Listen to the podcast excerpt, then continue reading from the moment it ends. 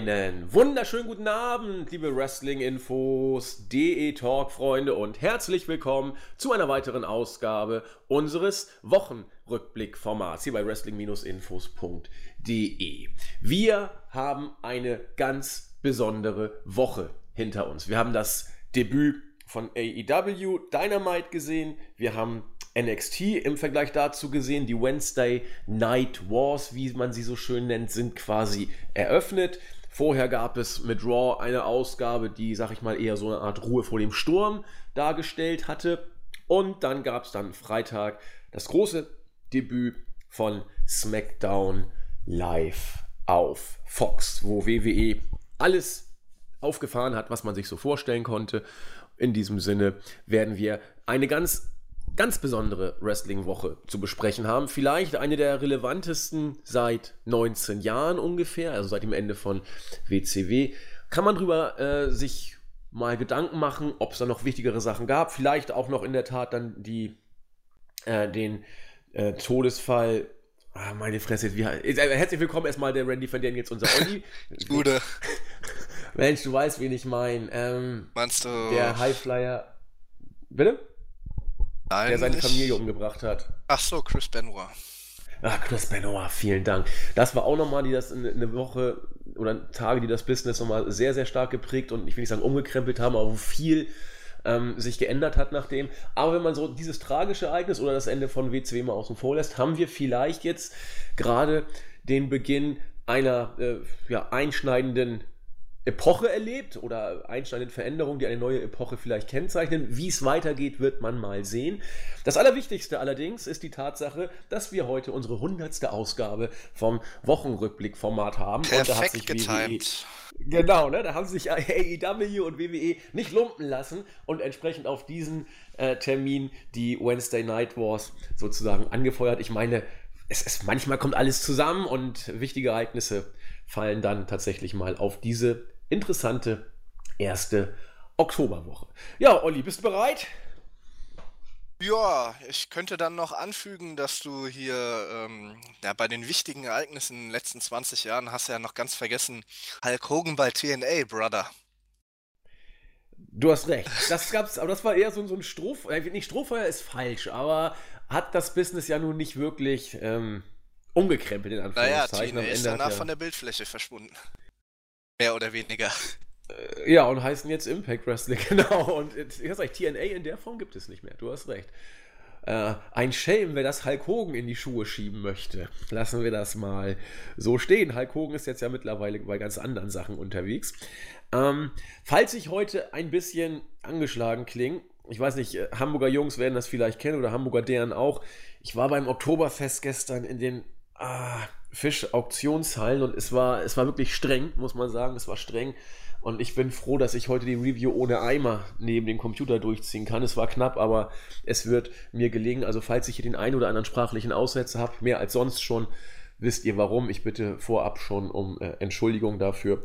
Gehe mich aber, wie unser Attack sagen würde, stets bemüht, trotzdem das Ganze hinzukriegen. Und in diesem Sinne würde ich sagen, legen wir mal los. Wir haben uns überlegt, es gibt zwei Möglichkeiten, wie man es aufziehen kann. Entweder chronologisch, Raw am Montag, dann am äh, Mittwoch AEW und NXT und dann am Freitag dann das große Debüt von SmackDown. Wir machen es ein bisschen anders. Wir starten mit dem, was eigentlich die Wrestling-Welt seit Wochen, Monaten beschäftigt, nämlich mit dem Aufeinandertreffen am Mittwoch ähm, Dynamite und NXT und packen dann Raw und SmackDown ein bisschen zusammen, um Ausblick auf den am besten aufgebautesten Pay-Per-View aller Zeiten zu nehmen, der ja am Sonntag, also wir nehmen heute am Sonntag auf, am heutigen Tag stattfinden soll und verwursten da alles mehr oder weniger zusammen. Wir werden sowieso bei den einzelnen ähm, Shows immer mal einen Seitenblick auf die anderen machen. Das bleibt ja nun nicht aus. Und deswegen fangen wir jetzt mal an mit äh, den Wednesday Night Wars, insbesondere mit dem Debüt von AEW. Ja, viele haben drauf hingefiebert, viele waren gespannt, auch wie es äh, ratingtechnisch so ausgehen wird. Wir werden sowohl die Show als auch die Ratings, äh, sag ich mal, zusammenpacken und dann, ähm, wie gehabt, das Bild, das wir von diesen Events bekommen haben, mit euch entsprechend, ja, mit euch ist falsch, aber erörtern und ihr könnt dann ja entsprechend dann auch mitmachen in den Kommentaren oder wie auch immer. Wir schnacken auf jeden Fall drüber. Ich fange mal ganz platt an und sag, oder frag den guten Olli. Ja, das war die erste Dynamite-Show. Wie fandest du sie denn? Äh, insgesamt gesehen gut, wobei ich sagen muss, dass es doch einige Sachen gab oder zumindest eine große Sache, die mich ein bisschen gestört hat, und zwar, dass während der Show äh, relativ viele Brawls eingebaut wurden und quasi ja fast jedes Segment in einem Brawl geendet ist. Dazu kann man noch bei zwei Matches sagen, äh, dass sie nicht ganz clean geendet sind und ähm, ja, ich hatte so ein bisschen das Gefühl, dass man äh, versucht hat, bei der ersten Show jetzt richtig einen rauszuhauen und an einigen Stellen ein bisschen überdreht hat. Aber insgesamt war es meiner Meinung nach äh, trotzdem äh, eine gute Show. Ja, würde ich fast identisch sagen. Also wir haben ja immer so schöne Punkteskala äh, von 1 bis 10, wo ihr immer abstimmen könnt, wie ihr die Show fandet. Und ich habe da eine gute 7 gegeben. Wird Luft, also Tendenz, eine gute 7. Man könnte da auch so zwischen 7 und 8, aber eher dann im Bereich der 7. Deswegen bin ich da gelandet. Das klingt jetzt auf den ersten Blick gar nicht mal so gut, aber ähm, es, es, ist gar nicht so schlecht, wie es sich anhört. Also, was erwarte ich denn von einer Weekly? Ich erwarte von einer Weekly, dass ähm, ein roter Faden erkennbar ist, dass sie mehr oder weniger konstant eine Geschichte oder Geschichten erzählt. Ich erwarte gar nicht mal überragendes Wrestling. Ich erwarte solides Wrestling, welches dann die großen Matches bei den Pay-per-Views aufbaut.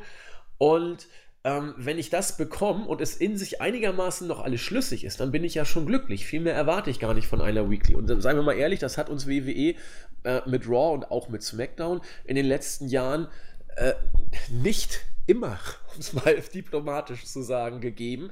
Da wurde ja vieles, oder was wurde, wird ja auch immer noch, das ist ja der Alltag, vieles eben kurzfristig umgeschrieben, neu zusammengeschustert, je nachdem, wie es Vince gerade passt und wie er mit welchem Bein er aufgestanden ist, um es mal ein bisschen überspitzt zu formulieren. Ähm, natürlich muss AEW zeigen, wie sie dieses Konzept aufbauen und aber für The Weekly fand ich es eben gut. Es war kein overhypter Tamtam, wie wir es bei SmackDown gesehen haben. Es war eine Weekly, wo ich das Gefühl hatte, als sie dann vorbei war, ja, sowas habe ich irgendwie schon öfter gesehen jetzt, als ob das nicht die erste Weekly war, sondern schon irgendwie zwei, drei, vier gelaufen sind. Kam mir alles irgendwie vertraut vor, es ist ein blödes Wort, aber äh, ich fühlte mich nach dem Gucken so, als ob ich da schon länger zugucken würde. Ich kann es gar nicht besser beschreiben. Was ich ein bisschen unglücklich fand, und da gehen wir gleich bei den einzelnen Matches noch genauer drauf ein, was ich von der Weekly erwarte, ich erwarte, dass es äh, so, so, so einen catchy Effekt am Ende hat, einen Cliffhanger sozusagen, dass ich neugierig bin in der nächsten Woche, wie es weitergeht. So kennt ihr von guten Serien teilweise auch. Ähm, das hat mir hier so ein kleines bisschen gefehlt. Ich wüsste jetzt nicht, was mich bei der nächsten Woche hypen würde. Klar, dass da jetzt äh, Jericho mit, mit äh, Omega und den Bucks und Cody und, und äh, Dustin da irgendwie am Rumtüdeln ist, kann man jetzt nachvollziehen, dass es der nächste Woche irgendwie weitergeht. Das Tag Team Tournament geht los. Aber irgendwie fehlte mir da so ein kleines bisschen der, der Cliffhanger, um es mal so zu sagen. Aber was ich sympathisch fand, es war eine Weekly und es war kein Special Event. Man hat da nicht irgendwie versucht, sich größer und bombastischer zu inszenieren, als man selbst ist und sich sieht. Man hat eine Weekly gemacht, das Wrestling-Business nicht neu erfunden, was ich auch gut finde, weil man mit dem Anspruch gar nicht angetreten ist und hätte man auch niemals erfüllen können, ganz ehrlich. Und ich sehe eine Alternative zu WWE, die sich erfrischend gesehen hat. Das waren, wie gesagt, mit, wenn du die Werbung rausrechnest, sind es eine Minute 45, eine Stunde 45 Minuten. Und das ist schon frisch. Also, das, und, wie gesagt, konnte man sich gut angucken. Olli. Und was man dazu noch sagen muss, äh, glaube bis auf eine oder zwei Werbungen waren ja auch alle Splitscreen. Also ähm, genau. konnte man zumindest die Matches dann noch ähm, ohne Kommentar weiterverfolgen. Und man muss ja jetzt auch nochmal ganz klar sagen, es war ja jetzt auch erst die erste TV-Show. Also die müssen auch erstmal ihren Rhythmus finden. So, ein, so ein bisschen, ähm, ja, die Produzenten äh, mit den Road Agents, mit den Wrestlern müssen ja auch erstmal so ihren Rhythmus und ihre Arbeitsweise finden. Und für eine erste TV-Show war, war da meiner Meinung nach äh, alles soweit in Ordnung. Bei dem einen oder anderen hat man vielleicht gemerkt, ähm, dass sie die Kulisse oder auch Live-Shows noch nicht gewohnt sind. Der ein oder andere kam mir ein bisschen nervös vor. Ähm, da gab es auch, gut, bei dem äh, zweiten Match weiß ich jetzt nicht, ob das Finish dann quasi äh, so schnell kam, weil das ein Botch war oder ob das geplant war.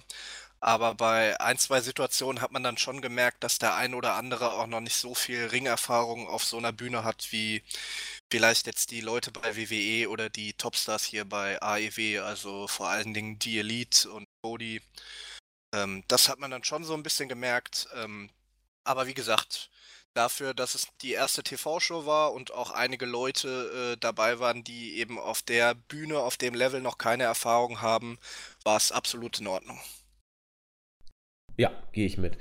Ähm, das macht das Ganze auch, finde ich, ein bisschen sympathisch, dass da jetzt auch Worker sind, wie du sagtest, die eben diese, dieses große Spotlight noch gar nicht kennen und entsprechend sich daran erst gewöhnen müssen, finde ich jetzt gar nicht mal so tragisch, ehrlich gesagt. Wirkt auf mich auch nicht unprofessionell. Das ist eben so, wenn eine neue Liga gegründet wird und dann nicht nur äh, Topstars aus anderen Ligen kommen, sondern man eben auf eigenes setzt oder auf Talente aus den Indies. Die, die sind ja auch wirklich noch Talente. Ich meine, bestes Beispiel, ähm, gleich im Opening-Match, Cody Rhodes oder Cody ohne Rhodes gegen äh, Sammy Guevara der Junge ist ja nur extrem jung noch. Und ähm, wenn, wenn er sich da hinstellt und sagt, das ist das größte Match meiner Karriere, dann ist das nicht eine Plattitüde, sondern in diesem Fall passt es auch. Das war definitiv das größte Match seiner Karriere, vor der Kulisse bei diesem geschichtsträchtigen Event quasi den Opener zu bringen. Cody wird als derjenige eingehen, der dessen erstes Theme bei der Weekly gespielt wurde. Das finde ich alles irgendwie, weiß nicht, sympathisch klingt immer so schlimm, dieses Wort, aber ich finde es eigentlich immer ganz, ganz angenehm, wenn man solche Leute dann auch bei der Entwicklung sozusagen erlebt und das dann von Anfang bis, ja, wann auch immer mitverfolgen kann. Hat mir sehr gefallen. Ähm, ich weiß nicht, wie es dir gegangen ist. Das Pro, ja, die Prozedere ist falsch, die Inszenierung war ja schon sehr professionell, würde ich sagen. Gerade im Vergleich zu NXT. Ähm, äh, da sieht ja NXT wirklich, also äh, NXT muss aus Full Sail raus, da bin ich mir relativ sicher, weil äh, die Inszenierung, das ist ja doch relativ ähm. wichtig bei den Amis. Ja, also ich, ich, ich finde, NXT hat halt äh, bei, bei Full Sail ein, ein, gewachsenes Publikum und halt so ein bisschen eine besondere Stimmung. Also ist vielleicht so ein bisschen, jetzt nicht vom, vom Ringstil her, aber so von der Stimmung her und von der Fanbindung kann man es vielleicht ein bisschen mit äh, ECW in den 90ern äh, vergleichen wo quasi auch ähm, ja, die, die Wrestler und die Fans quasi fast wie eine Einheit waren ähm, und da auch eine sehr starke Fanbindung bestand. Und es deshalb auch immer eine besondere Stimmung gab, weil man vielleicht jetzt nicht in die größten Hallen gegangen äh, ist. Also ECW war ja oft ähm, in der äh, ECW äh, Arena in Philadelphia oder im Hammerstein Ballroom in New York. Das waren ja jetzt auch nicht die größten Hallen, die waren glaube ich 1000, 1500 äh, natürlich bei den Pay-Per-Views war man dann teilweise auch mal in größeren Hallen, aber also das macht der NXT auch mit den Takeover-Events. Aber ich finde für die Weeklies finde ich es eigentlich gar nicht so schlecht, wenn man da weiter in der Full Sale bleiben würde, weil es da eben einfach eine besondere Stimmung gibt ähm, und äh, die Fans eben auch sehr mit dem Produkt vertraut sind und eben auch so reagieren, äh, wie man sich das vielleicht bei WWE auch erhofft und erwartet. Das wäre dann vielleicht in anderen Hallen nicht mehr so gegeben. Ähm, Verstehe mich nicht falsch. Ich finde die Full Sail Halle auch, wirklich, also ich mag die. Und äh, du hast recht, diese spezielle Stimmung ist da auch. Ähm, und so gesehen gibt es auch gar keine Notwendigkeit, da rauszugehen. Das wollte ich, also alle Aspekte, die du genannt hast, die würde ich auch genauso unterschreiben.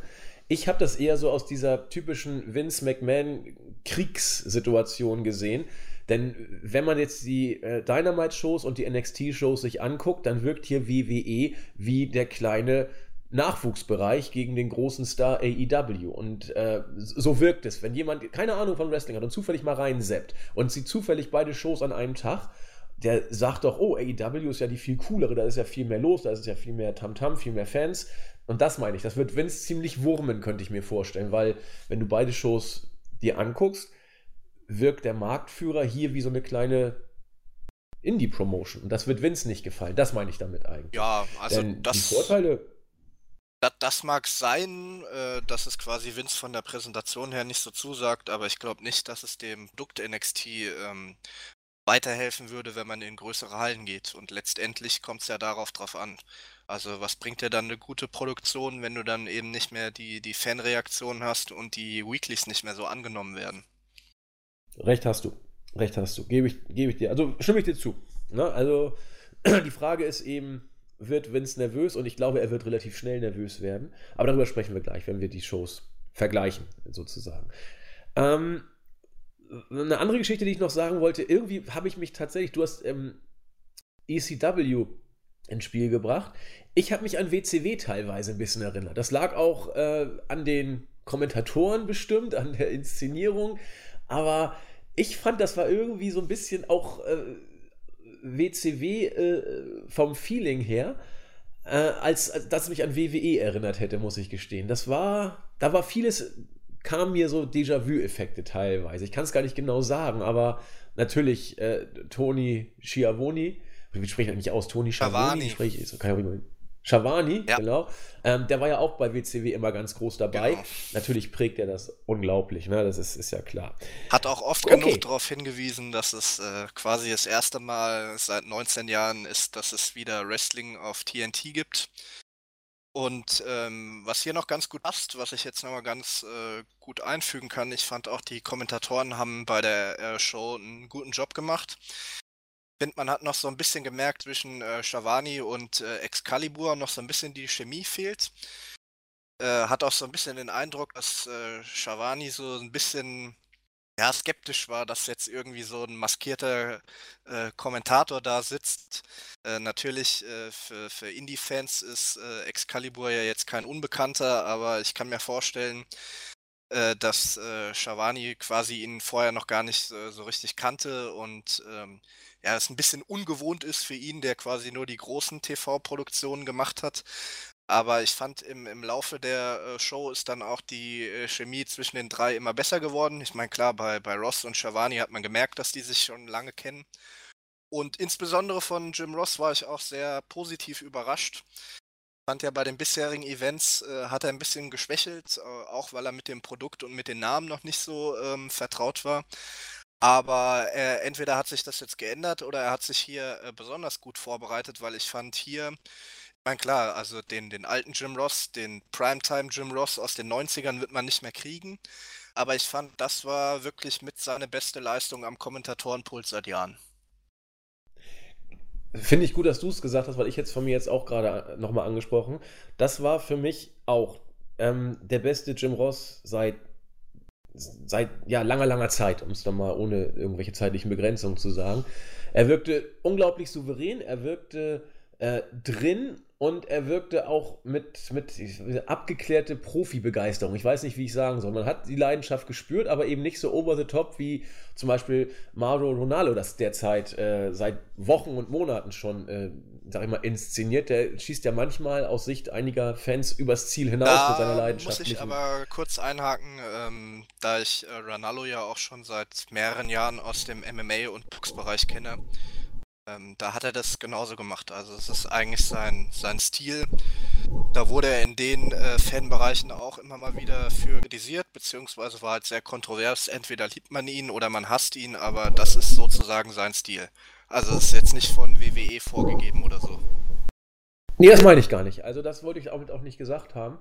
Aber ähm, ich habe mir die Takeovers ja auch angeguckt, wo er dabei war. Und ich meine zu empfinden, dass es in letzter Zeit, er war immer so, das stimmt, das ist sein Style und das äh, zeichnet ihn aus.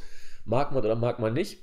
Aber auf mich wirkt es so, dass es in letzter Zeit noch mal ein bisschen mehr geworden ist. Kann man ja auch gut oder schlecht finden, will ich ja gar nicht bewerten. Aber unabhängig davon wirkt äh, Jim Ross für mich, ich will nicht sagen abgeklärter, aber auch mit Leidenschaft, aber eben eine andere Art, wie er es dann professionell rüberbringt, diese Leidenschaft.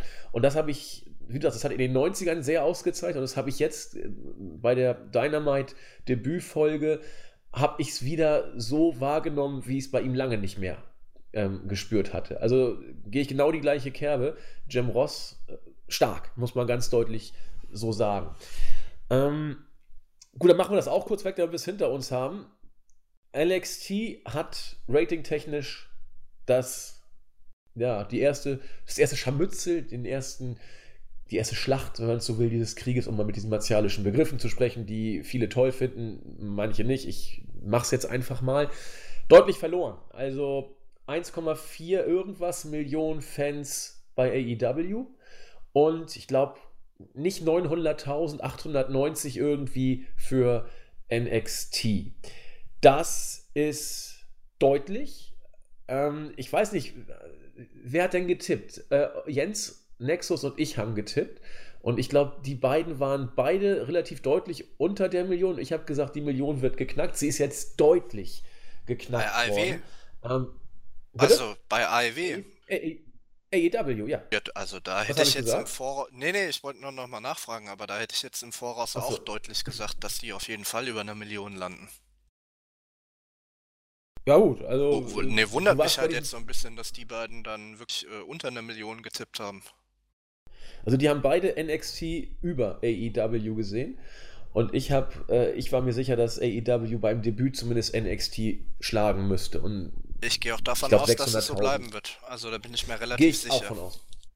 Gehe ich auch von aus. Bin ich mir also ich bin mir sicher, dass AEW in der nächsten Woche ungefähr 200.000 verlieren wird, weil natürlich jetzt viele geguckt haben, äh, auch eben um den Hype mal sich zu geben und zu schauen. Ähm, wenn sie es halten, umso besser. Wenn sie es ausbauen, noch viel besser. Aber ich glaube, ähm, das Debüt hat immer so diesen besonderen Charakter, wo dann auch Leute reinschalten, die es vielleicht sonst nicht machen. Aber alles, was dauerhaft über einer Million bleibt, das wäre äh, wär eine Marke. Das wäre eine Hausnummer, muss, muss man so sagen. Und ja, NXT von 1,2 auf 1,0 auf unter 900.000. Ah, wo geht's hin? Was meinst du? auf dem Level wird es wohl bleiben bei Ja, NXT, man hat sich äh, keinen Gefallen damit getan, äh, dass man auf denselben Tag wie AEW gegangen ist, weil eben auch einfach die Fanbase zwischen beiden Brands relativ ähnlich ist. So einfach kann das man stimmt. das sagen.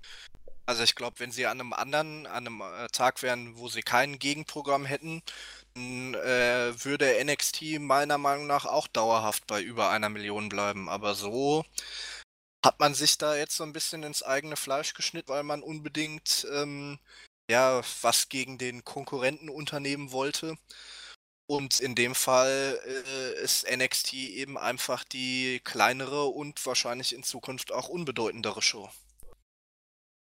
Ja, das glaube ich auch. Also ich kann ja nur für mich sprechen und ich werde immer, ähm, wenn ich es mir aussuchen könnte, welche ich gucken würde, immer AEW. Also immer ist gut. Also ich kann mir nicht vorstellen, dass sich daran jetzt etwas ändert und die nächsten Wochen und Monate wird es auch definitiv so sein.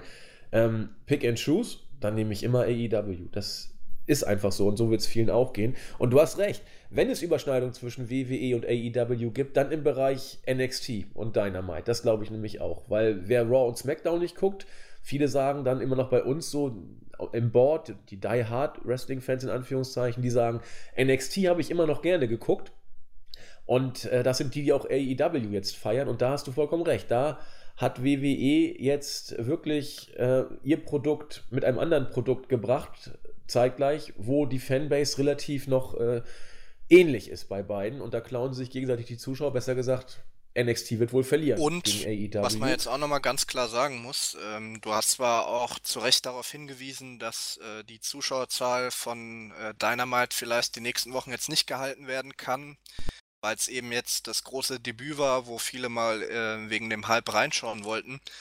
Aber da muss man auch ganz klar darauf hinweisen, dass es äh, ja auch keine normale NXT-Ausgabe war, sondern im Grunde genommen nur ein etwas kürzeres äh, Takeover, weil man ja drei Team-Matches auf der Karte hatte. Absolut. Und das muss man sich da auch nochmal äh, immer deutlich machen. NXT hat hier alles aufgefahren, was man im Arsenal hatte, so ziemlich. Man hat Champa zurückgebracht, kommen wir nachher noch drauf. Ähm, AEW hat eine stinknormale Weekly gebracht. Das muss man ganz deutlich sagen. Da war jetzt nichts Außergewöhnliches. Auch, auch der Main Event, das war ein ganz normales Six-Man-Tag-Team-Match. Ja, gut. Mit, na gut, Ambrose kam dazu. Äh, man, man, kann sagen, aber, hier äh, der ehemalige Jack Swigger kam dazu. Aber ob der jetzt so der große Star ist, der den Unterschied ausgemacht hat, würde ich dann auch mal in Frage stellen. Ge Gebe ich dir recht. Ähm, aber was ich damit sagen wollte, man hat jetzt nicht irgendwelche Dream Matches rausgehauen für, für die erste Weekly. Und das finde ich bemerkenswert, dass AEW da einfach so mir san mir, hätte ich beinahe gesagt, sagt: So, das ist unsere Weekly, wir machen jetzt die erste Show und das ist unser Konzept. Und da lassen wir uns gar nicht irgendwie groß irgendwie aus dem Konzept bringen, sondern wir packen eine ganz normale Weekly. Und das fand ich großartig, dass man da nicht wie WWE äh, jetzt The Rock geholt hat und Hogan und Flair und wie sie alle heißen. Man hat einfach ganz normal eine Weekly gemacht. Glaube, und das fand ich gut. Ich glaube, das ist auch tatsächlich so der Fall. Also ich meine, äh, die Leute bei AEW wissen, äh, dass sie einen festen TV-Spot haben. Äh, sie wissen, dass sie einen großen Zuschauerzuspruch haben in den Hallen. Sie wissen, dass sie ähm, quasi sich um die Finanzen keine Sorgen machen müssen wegen der Kahn-Familie. Und sie sind halt überzeugt davon, dass sie wirklich äh, eine Alternative und eine eigene Vision und ein eigenes Produkt äh, von Wrestling an den Markt bringen können. Ich glaube auch wirklich, die sind da relativ entspannt, äh, egal was da jetzt WWE macht oder nicht. Ähm, es gab ja viele, die, die gemeint haben, dass AEW dann quasi ja auch immer so in Richtung WWE sticheln würde. Ähm, gab ja beispielsweise dann die Szene, wo, wo Cody da den, den Thron kaputt gehauen hat mit dem Vorschlaghammer, was ja viele, was wahrscheinlich auch so gewesen sein wird, was viele als Spitze gegen Triple H wahrgenommen haben. Aber ich glaube, ja, im sicher. Gesamten ist AEW tatsächlich deutlich entspannter angesichts der ja, Konkurrenzsituation als die WWE, die halt jetzt wieder mit mehreren Mitteln versuchen wollte, ähm, dem Konkurrenten gleich direkt wieder zu schaden. Ich glaube, da, da sind die AEW-Leute ja. wirklich äh, relativ entspannt, vertrauen auf ihr Produkt, auf ihre Vision und lassen das jetzt einfach mal ein paar Monate laufen. Und das ist, glaube ich, auch genau der richtige Weg. Ähm, du musst für dich wissen, was willst du erreichen, was musst du erreichen, um deine Show profitabel zu halten, dass du keine schwarzen Zahlen schreibst. Eine du musst auf dich gucken. Äh, ja, das hat damals WCW gemacht, alles zu tun, dass man keine schwarzen Zahlen schreibt, so nach dem Motto.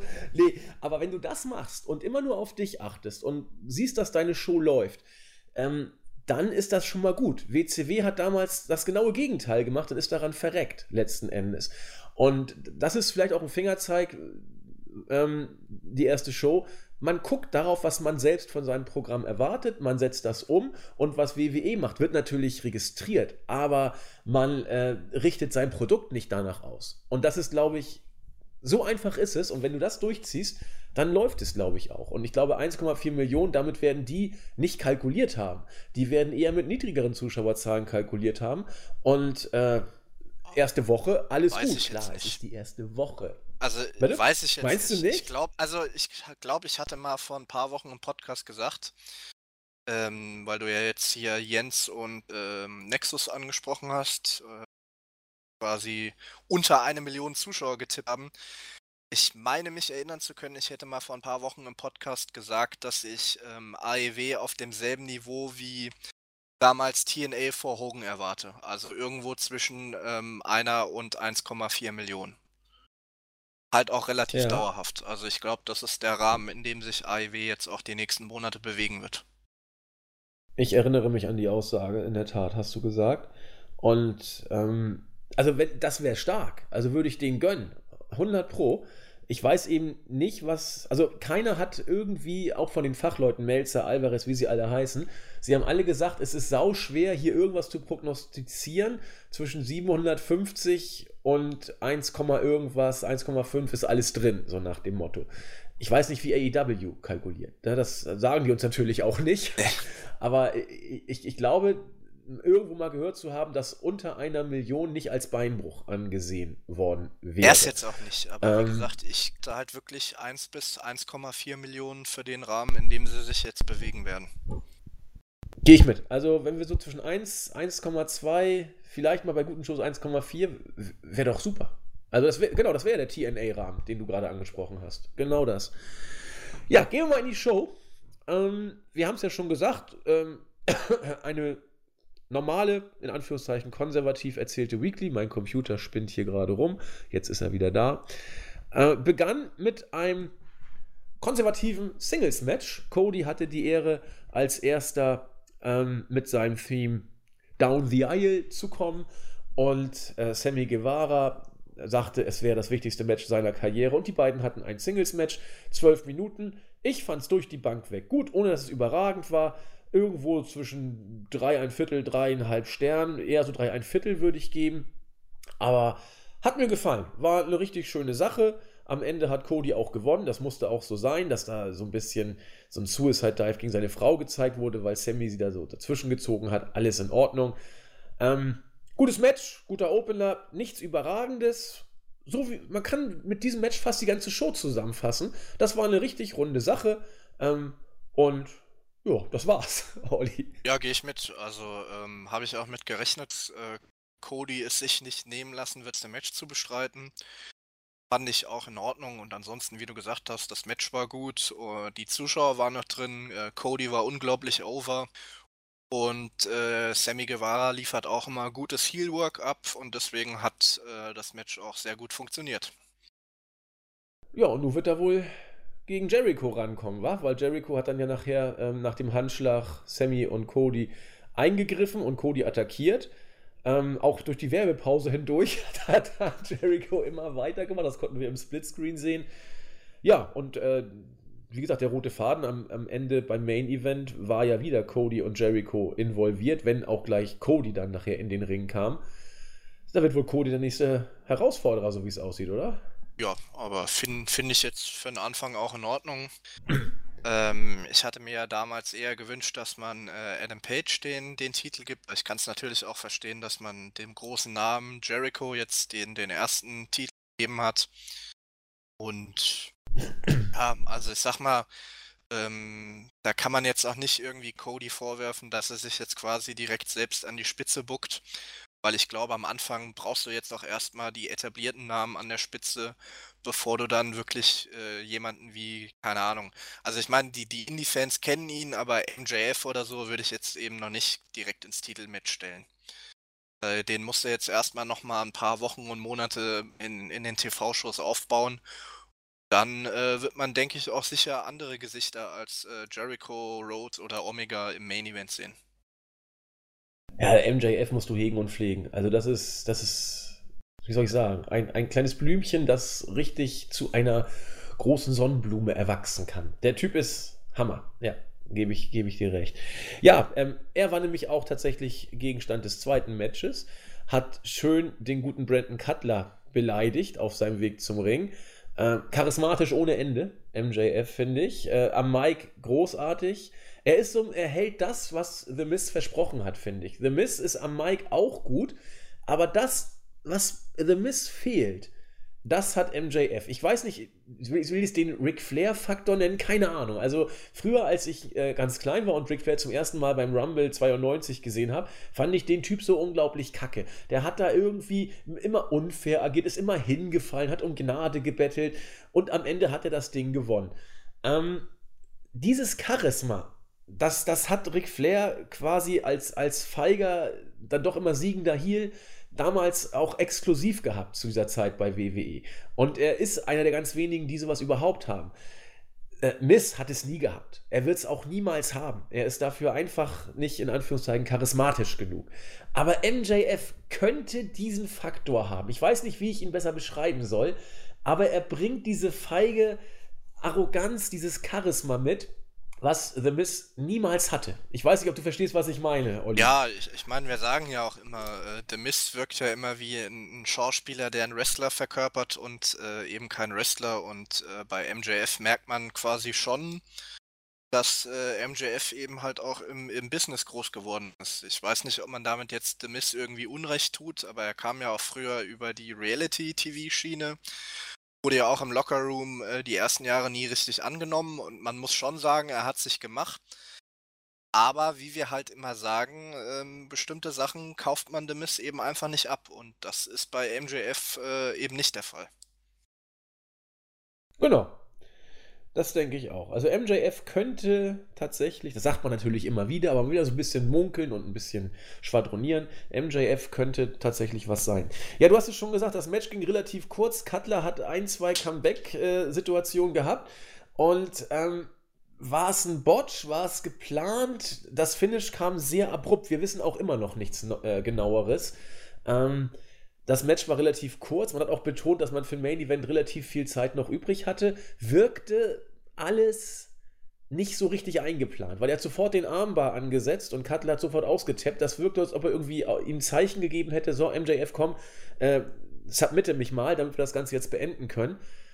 Näheres haben wir immer noch nicht erfahren, ne? Also ich weiß zumindest ja, noch nichts, was da los war. Ich auch so den Eindruck. Und wie gesagt, Brandon Cutler war eben einer der Leute, ja, bei denen man vielleicht so ein bisschen gemerkt hat, dass die äh, die Bühne nicht gewohnt sind und ein bisschen äh, nervös sind. Ähm, ich muss sagen, äh, weil du ja auch schon Sammy Guevara angesprochen hast, bei Sammy Guevara und MJF hatte ich jetzt den Eindruck noch nicht. Die waren ja auch schon im Indie-Bereich bei größeren Events dabei äh, und ja auch bei den, bei den ersten AEW-Shows, die ja auch schon vor großem Publikum stattfanden. Also bei den beiden habe ich schon wirklich den Eindruck, ähm, dass sie sich, obwohl sie ja beide noch relativ jung sind und noch nicht sehr viele Jahre im, im Wrestling-Business aktiv sind, bei den beiden habe ich schon wirklich so den Eindruck, ähm, dass es Veteranen sind. Also die strahlen wirklich eine Souveränität aus, als ob die schon seit zehn Jahren dabei sind. Und Brandon Cutler war eben einer der Leute, bei denen ich sage, äh, den muss man vielleicht auch erst noch mal ein paar Monate geben, bis die sich auf dem Niveau richtig entfalten können.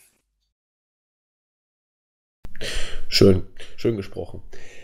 Das nächste Segment, da weiß ich noch nicht so richtig, wie ich damit umgehen soll. Die äh, Kritiken waren auch eher gemischt. Ich spreche von äh, dem Interview äh, Chris Van Fleet von, äh, mit Kevin Smith, Smith und Jason News, wo dann nachher auch noch Angelico und Jack Evans dazu gekommen sind und über die Schauspieler so ein bisschen ablästern. Ähm, ah, ich weiß nicht. Was sollte uns dieses Segment denn sagen, Olli? Ja, kann ich dir jetzt auch nicht so. Ich wusste damit sagen. Ich finde es auch, ähm, muss man auch ganz klar sagen, ähm, wenn das Segment bei WWE stattgefunden hätte, dann hätten es, glaube ich, ja, fast alle äh, kritisiert und insofern muss man da, denke ich, auch äh, fair sein und ich finde auch wirklich, ähm, das ist halt auch was, was ich immer bei äh, ähm, WWE so scheiße finde, wenn dann irgendwelche Promis in die Show kommen und dann so sagen, ja, wer seid denn ihr Wrestler? Euch kennt er nicht und sowas. Also, ähm, es stört mich bei WWE, wenn, wenn Prominente über Wrestler gehoben werden und dementsprechend ähm, muss ich das eben auch bei AEW kritisieren und insofern fand ich, hat man sich mit dem äh, Segment jetzt nicht so den großen Gefallen getan.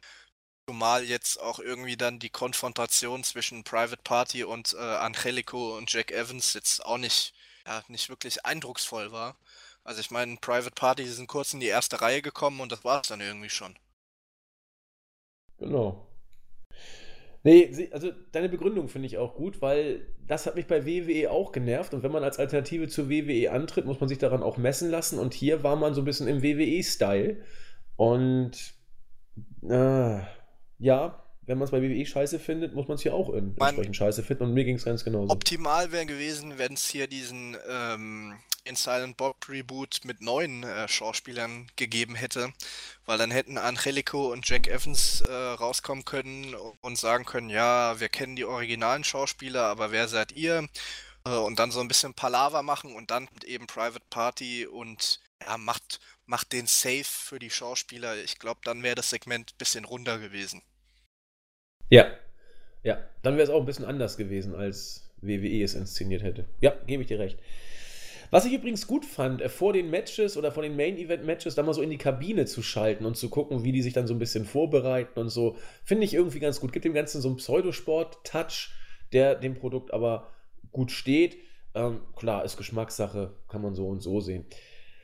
Pack gegen Handman Page, Entschuldigung, Pack, er möchte Pack ausgesprochen Vorher noch werden. Äh, SCU gegen, ja. gegen äh, Lucha Bros, Interview und Staredown und Brawl. Ach ja, stimmt. Stimmt, habe ich, hab ich gar nicht auf dem Schirm gehabt. Das war ja auch auf der, auf der, auf der Rampe. Genau.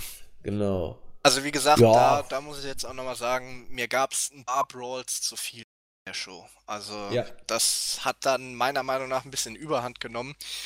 Hier fand ich es äh, aber ehrlich gesagt gut inszeniert. Ich meine, klar, SCU sind äh, charismatisch wie, ja, wie kaum eine zweite Gruppierung. Ähm, den, den Einspieler fand ich gut, dann das kleine Interview mit äh, Tony Schiavone fand ich gut. Und auch den Auftritt der Lucha Bros äh, fand ich gut. Wobei ich dann sagen muss, also ich habe den guten äh, Dean Melenko ja schon einige Jahre nicht mehr gesehen, weil er ja bei den WWE-Shows äh, quasi nicht mehr aufgetreten ist und ich jetzt auch nicht äh, bei Social Media so aktiv bin, dass ich da jedes Backstage-Foto ähm, mitbekomme. Aber die Melenko wurde ja auch von den Kommentatoren erwähnt, war ja einer von denen, die dann den, den Brawl ja ähm, beendet haben, sich dazwischen gestellt haben. Der hat sich ganz schön gehen lassen, der gute Dean Melenko. Also ich hätte ihn jetzt auf den ersten Blick gar nicht mehr so erkannt. hat ganz schön zugelegt. Weiß nicht, ob du ihn gesehen ja, hast. Ich habe ihn nicht mal erkannt. aber, ja, wer das Leben genießt, der, das ist ja. mir bei dem, dem Match äh, nochmal aufgefallen. Oder bei dem Segment ja, ist mir das äh, aufgefallen. Man sagt ja auch, Essen ist die Erotik des Alters. ja gut, ich denke mal, er wird auch mittlerweile nur noch als Produzent und vielleicht auch nur noch als beratender Road Agent, aber nicht mehr wirklich als jemand, der dann vielleicht mit dem einen oder anderen Wrestler mal ein Match wirklich äh, Move for Move durchgeht, äh, aktiv sein. Weil ich glaube, dafür hat er nicht mehr die körperliche Verfassung. Ja, meinst, es fehlt an der Agilität, ja. Mann, ein bisschen. ich will es nicht ausschließen, ich will es nicht ausschließen. Wobei, äh, Dusty Rhodes war ja auch nicht in körperlich bester Verfassung und hat noch einiges gerettet, aber das ist eine andere Geschichte. Ja, jetzt würde ich gerne zu Pack gegen Hangman Page kommen. Das Match war in Ordnung. Also es war nicht schlecht. Ich hätte mehr erwartet und ich weiß auch nicht, wie ich sagen soll. Es ist auch ein persönlicher Eindruck und vielleicht liege ich damit falsch. Ähm, mit Peck macht man alles richtig. Man lässt ihn gewinnen. Er ist äh, so, ein, so, ein, böser Heel, wie man ihn äh, besser nicht inszenieren könnte. Es ist folgerichtig, dass er hier gewinnt. Er hat auch gegen Omega gewonnen. Deswegen macht es Sinn, dass man ihn auch gegen Hangman Page gewinnen lässt, zumal Page auch von einer Niederlage kommt und äh, eh, sag ich mal, Storyline-mäßig auf dem absteigenden Ast ist. Fand ich gut. Aber ich weiß nicht, ob es nur ein Eindruck ist, den ich habe. Ich finde, Page stagniert. Er stagniert leistungstechnisch ein bisschen. Und äh, vielleicht täuscht das, aber er hat in 2019 nach meinem Empfinden weniger gute als eher schwächere Matches gehabt. Und mit Peck musst du eigentlich äh, in der Lage sein, gut, ich weiß auch nicht, was sie jetzt hier zeigen sollten oder nicht zeigen sollten in einer normalen Weekly, aber irgendwas fehlt mir bei Page. Sein, sein, sein, sein Charisma, irgendwas stagniert. Und ich kann es nicht mal richtig genau sagen. Vielleicht ist aber auch nur mein Eindruck. Vielleicht sieht Olli das äh, als richtiges Storytelling und er macht alles richtig. Olli, wie, wie hast du dieses Match und Page im Besonderen wahrgenommen? Kann man so sehen, denke ich mal. Also ähm, ein bisschen habe ich den Eindruck, dass ähm, Page seit seiner äh, Knieverletzung ähm, eben so ein bisschen damit zu kämpfen hat, wirklich gute Matches auf die Beine zu stellen. In der Storyline gegen Chris Jericho und auch im Aufbau davon konnte man in den Matches halt immer gut damit hantieren, dass Page halt wirklich noch große Probleme mit seiner Verletzung hat und dann quasi in jedem Match so ein bisschen die Underdog-Rolle eingenommen hat. Aber seit der äh, oder seit der Niederlage im Titelmatch kann man das dann jetzt nicht mehr so wirklich machen. Und da wird man jetzt die nächsten Wochen mal sehen, wo die Reise hingeht. Aber ähm, ich sehe es ähnlich wie du. Ähm, wenn man sich die Entwicklung von Page in den letzten Jahren anschaut, dann geht es dieses Jahr zumindest nicht mehr ganz so steil nach oben wie, wie die letzten Jahre. Aber ähm, der Junge ist auch immer noch ähm, glaube, der ist 25 oder 26, also er hat immer noch genug Zeit. Und man hat ja auch genügend andere Leute, die das jetzt erstmal so ein bisschen äh, auffangen können. Also ich fände es jetzt im Zweifelsfall auch nicht schlimm, wenn, wenn Page jetzt erstmal ein paar Monate äh, in der Midcard ist, bevor man ihm dann wieder einen Push gibt. Ähm, und zum Match jetzt an sich war insoweit in Ordnung. Also kann ich dir zustimmen, mit äh, Pack macht man aktuell wirklich alles richtig. Und ich finde es auch nicht schlimm, dass er hier quasi äh, mit einem Low Blow den, den Sieg vorbereitet hat, weil äh, Pack wirklich die Art von ekelhaften Heal verkörpert, ähm, der halt einfach mit allen Mitteln einfach nur gewinnen will. Und bei ihm wirkt das dann halt auch wirklich nicht billig, sondern zieht auch richtiges Heal-Heat. Also äh, kann man ja. mit beispielsweise mit dem äh, Edge der 2000er Jahre ganz gut vergleichen. Ja, finde ich gut. Finde ich schön zusammengefasst und da sind wir uns einig. Mit Pack macht man tatsächlich gerade alles richtig. Jo, dann kam Dr. Britt Baker und hat mit kommentiert. Äh, die Erleuchtung war es nicht, fand ich, muss ja. ich sagen. Ich habe auch gar nicht so viel von ihr gehört. Also sie saß dann da und sah hübsch aus und hat ab und zu mal was gesagt, aber so, so der Knaller war es nicht. Da hat ein bisschen ne? die Chemie gefehlt, aber ich finde es auch, ein Viermann-Buch finde ich auch relativ schwierig. Also ich finde schon drei Kommentatoren teilweise äh, zu viel. Wie gesagt, hier ähm, hat es dann im Laufe der Show, haben sich die drei Kommentatoren dann eingespielt, aber mit, mit vier Leuten war es dann wirklich äh, too much. Und hat man auch daran gemerkt, dass dann eben Britt Baker, die ja eigentlich die, die Gastkommentatorin sein sollte und deshalb auch so ein bisschen im Fokus sein sollte, ja, war so ein bisschen außen vor. Ja, so habe ich es auch empfunden. So ein bisschen out of, out of place wirkte sie manchmal. Ähm, ja, aber sie war eben dafür da, um das äh, AEW Women's Championship Match, um den vakanten Titel zwischen äh, Rio und Nyla Rose mit zu kommentieren. Und dieses Match haben viele als das stärkste Match des Abends gesehen. Mhm. Also, wir haben uns im Vorfeld ja schon darüber wohl verständigt, dass man hier, anders konnte man es ja auch gar nicht machen, die David gegen Goliath-Geschichte fährt. Nyla Rose entsprechend als äh, die große Powerhouse-Goliath-Version und Rio als die kleine japanische Schulmädchen-David-Variante. Hat mir zu Beginn, pardon, nicht immer so gefallen. Äh, Nyla Rose hatte, sie, sie, hat sich bemüht, aber sie hatte Probleme, so habe ich es zumindest empfunden, ähm, diese Geschichte richtig umzusetzen, insbesondere richtig zu stehen. Ähm, wirkte teilweise nicht immer auf, auf dem Posten, hatte ich das Gefühl, und wusste nicht mit bestimmten Situationen umzugehen. Natürlich, ihre Rolle ist die schwierigere, weil äh, Rio, sag ich mal, in der äh, kleinen quirligen Variante natürlich äh, immer äh, auch die Sympathiewerte auf ihrer Seite hat. Ähm, aber es wurde nachher deutlich besser. Ein bisschen völlig bescheuert sah Nyla Rose dann nachher bei dieser Stuhlgeschichte aus, dass sie einen Stuhl einsetzen wollte im Championship-Match um einen vakanten Titel. War auch ein bisschen unglücklich. Und als sie dann nachher noch ihren äh, ja, Senton oder was? Ne, es war kein Senton, was war das denn? Ja, Dass sie da auf den Stuhl raufgepackt hat vor Rio. War ein Senton, ne? Ja. Ähm, das war auch ein bisschen komisch, warum sie den Tisch über die Stühle überhaupt hingepackt hat. Allerdings fand ich, da, die Spots waren ja da und nachher passte auch die Abstimmung, sodass am Ende für mich auch ein gutes Match da steht. Ähm, aber es war für mich weit von den vier Sternen weg, muss ich so sagen. Und dass Rio gewinnt, ist konsequent. Ähm, aber wie gesagt, es war bei diesem Match für mich nicht alles Gold, was glänzte. Insbesondere Nyla Rose hatte einige Abstimmungsprobleme aus meiner Sicht zumindest. Olli. Ja, also vier Sterne würde ich hier jetzt auch nicht geben, ähm, aber ich fand es äh, insgesamt schon auch ein gutes Match. Ähm, kann man auch durchaus sagen, dass es das beste Match des Abends war. Also dreieinhalb würde ich hier schon geben. Und ähm, ja, wie du schon gesagt hast, äh, Nyla Rose hatte halt hier insofern äh, eine undankbare Rolle, die halt quasi äh, fast alle Moves, äh, will jetzt nicht sagen im Alleingang äh, machen musste, aber mehr oder weniger eben schon. Also äh, wenn, wenn Rio jetzt mal außer Schlägen oder Tritten ähm, Offensivaktionen hatte, dann muss eben äh, Nyla Rose quasi äh, selbst mit ihrem Körper dafür sorgen, dass sie quasi die Rotation hinkriegt äh, oder dass sie dann halt wirklich äh, richtig landet. Ähm, insofern hatte sie, wie du schon gesagt hast, natürlich den, den deutlich schwierigeren Job.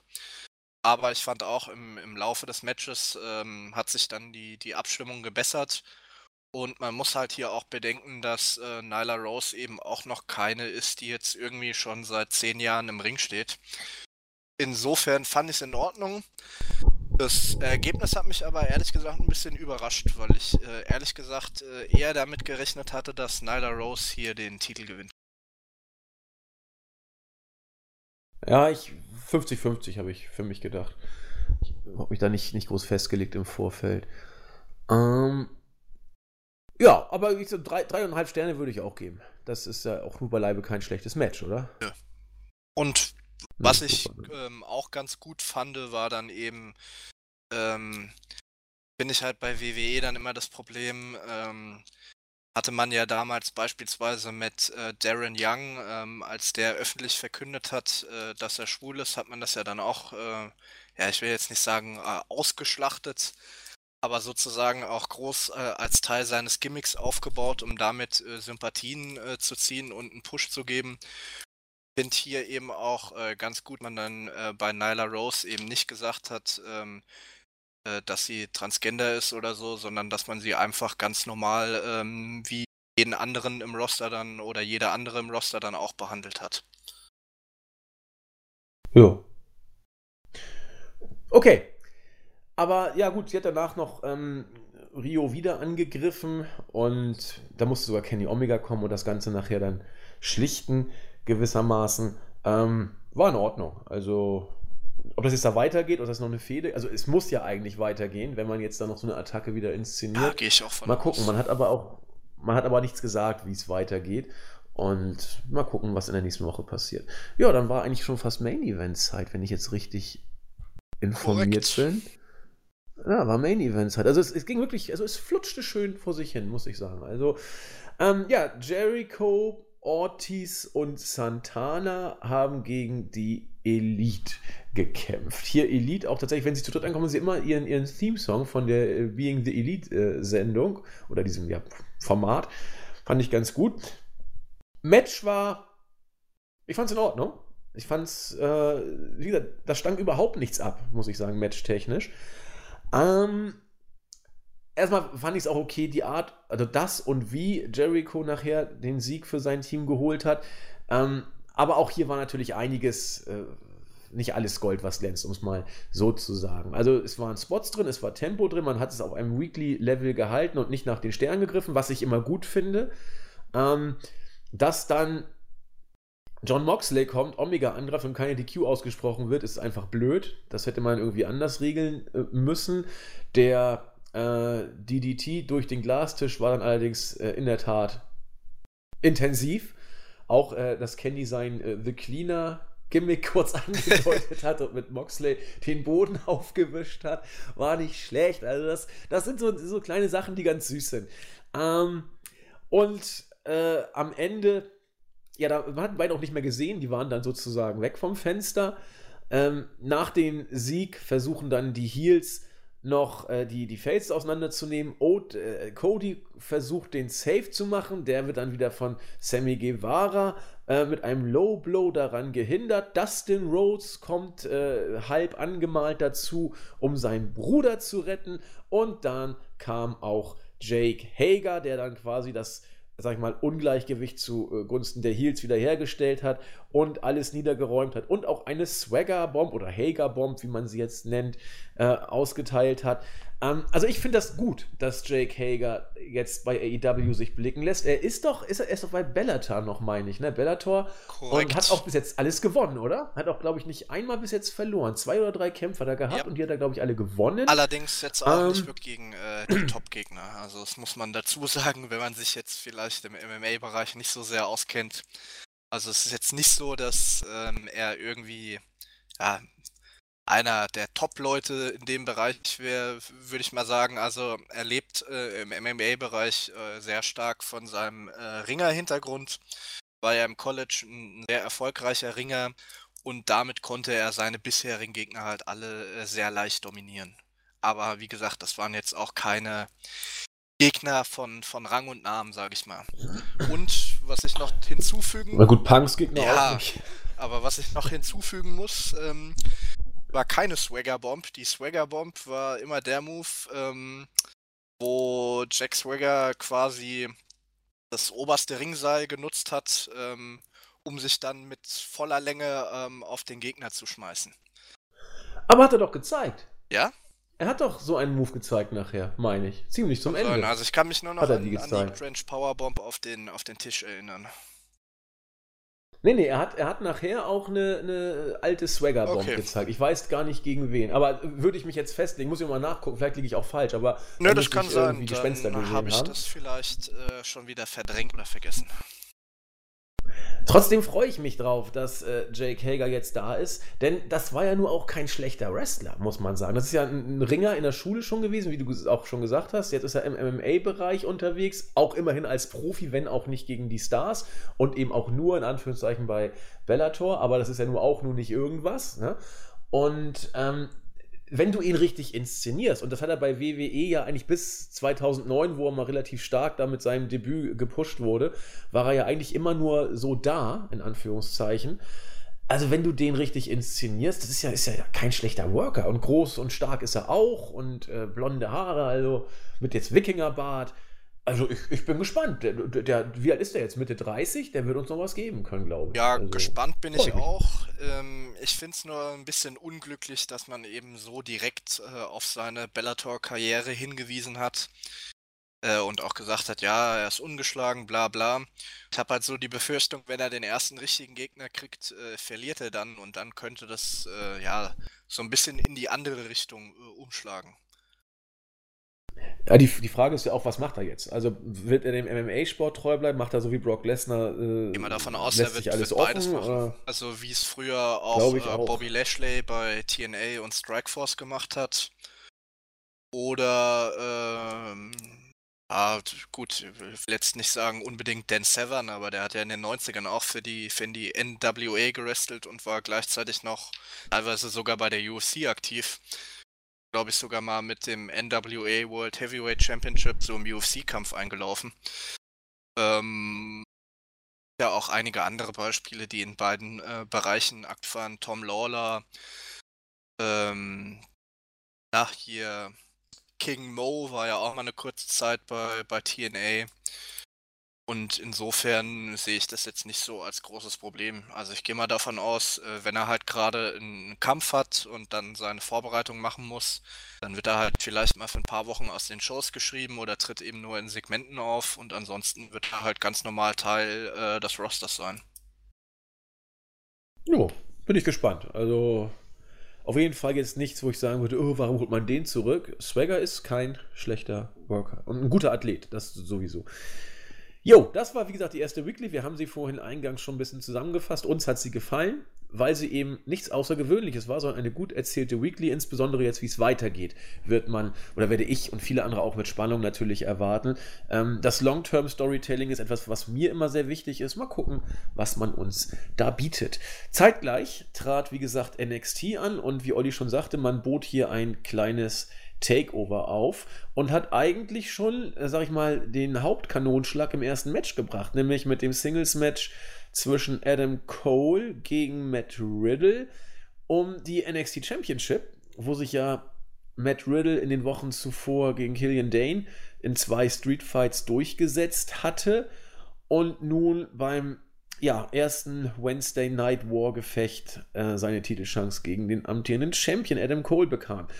Ähm, die beiden haben knapp 14 Minuten bekommen und ein, wie erwartet, bärenstarkes Match rausgehauen.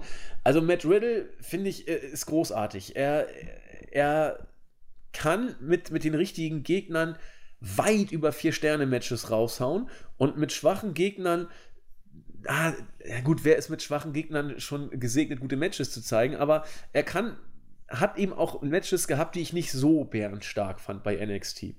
Aber hier, wenn du ihn mit solchen Leuten in den Ring stellst, geht er locker über die Vier-Sterne-Marke rüber. Ich war hier auch bei vier, ein Viertel, viereinhalb Sternen ungefähr. Hammer-Match gleich zu Beginn. Da war richtig Tempo, Spots und Intensität drin. Ähm, auch, auch gut erzählt. Am Ende, nach dem Last Shot, gewinnt äh, Adam Cole und verteidigt. Ähm, da hat NXT mal richtig zu Beginn einen rausgehauen und ja, das war sozusagen das Highlight gleich zu Beginn der Show, wa? Ja, wobei ich dem Match sagen muss, so gut es war, ich fand teilweise das Selling, ähm, ja, ich will jetzt nicht sagen grauenhaft, aber hat mir jetzt nicht so gefallen. Also ich fand, war äh, in, in, Teilen enormes Overselling und in anderen Teilen war dann wieder enormes No-Selling. Ja, stimmt. Und ich fand, innerhalb von einem Match äh, ist das halt meiner Meinung nach ein zu großer Bruch. Und ansonsten finde ich halt auch, ähm, also was du gesagt hast, ähm, kann man so sehen, äh, wobei ich finde, dass Matt Riddle immer noch sehr viel über seinen Character Work kommt, anstatt ähm, über, über seine ja, Leistung im Ring. Er ist kein schlechter Wrestler, er ist auch sehr athletisch und beweglich. Aber wie du schon gesagt hast, alleine ähm, mit einem schwächeren Gegner sehe ich ihn jetzt noch in vier Sterne Match worken. Und nee, was mich bei Adam Cole so ein bisschen stört, ist, ähm, ja, ich finde einfach, er ist mittlerweile viel zu eindimensional geworden bei NXT. Also, ja. so sehr wie ich Adam Cole mag, bei jedem Match dann immer hier dreimal den Panama Sunrise und was weiß ich, äh, zehn Superkicks, also finde es halt mittlerweile äh, sehr eindimensional und es ist halt insofern schade, dass Adam Cole auch einfach viel mehr kann und viel vielseitiger ist. Ja, gebe ich, gebe ich dir auch recht. Aber ich überlege gerade, wenn du dir die Undisputed Era anguckst, vom Wrestlerischen würde ich ihn fast schon fast als den, Anführungszeichen, schwächsten Worker. Ah, nee, kannst du pauschal nicht sagen. Kannst du nicht sagen. Ja, also ich sag mal, vom, vom reinen Wrestling her oder vom, vom, vom technischen Aspekt her würde ich ihn auch schon eher als Schwächsten sehen. Was aber. Ja, das klang so hart. Ja, was aber, aber auch damit ähm, zu tun hat, dass äh, Roderick Strong als, als purer Wrestler gesehen einfach, ähm, ja, vielleicht jetzt aktuell nicht mehr, aber vor ein paar Jahren äh, wirklich noch einer der besten der Welt war.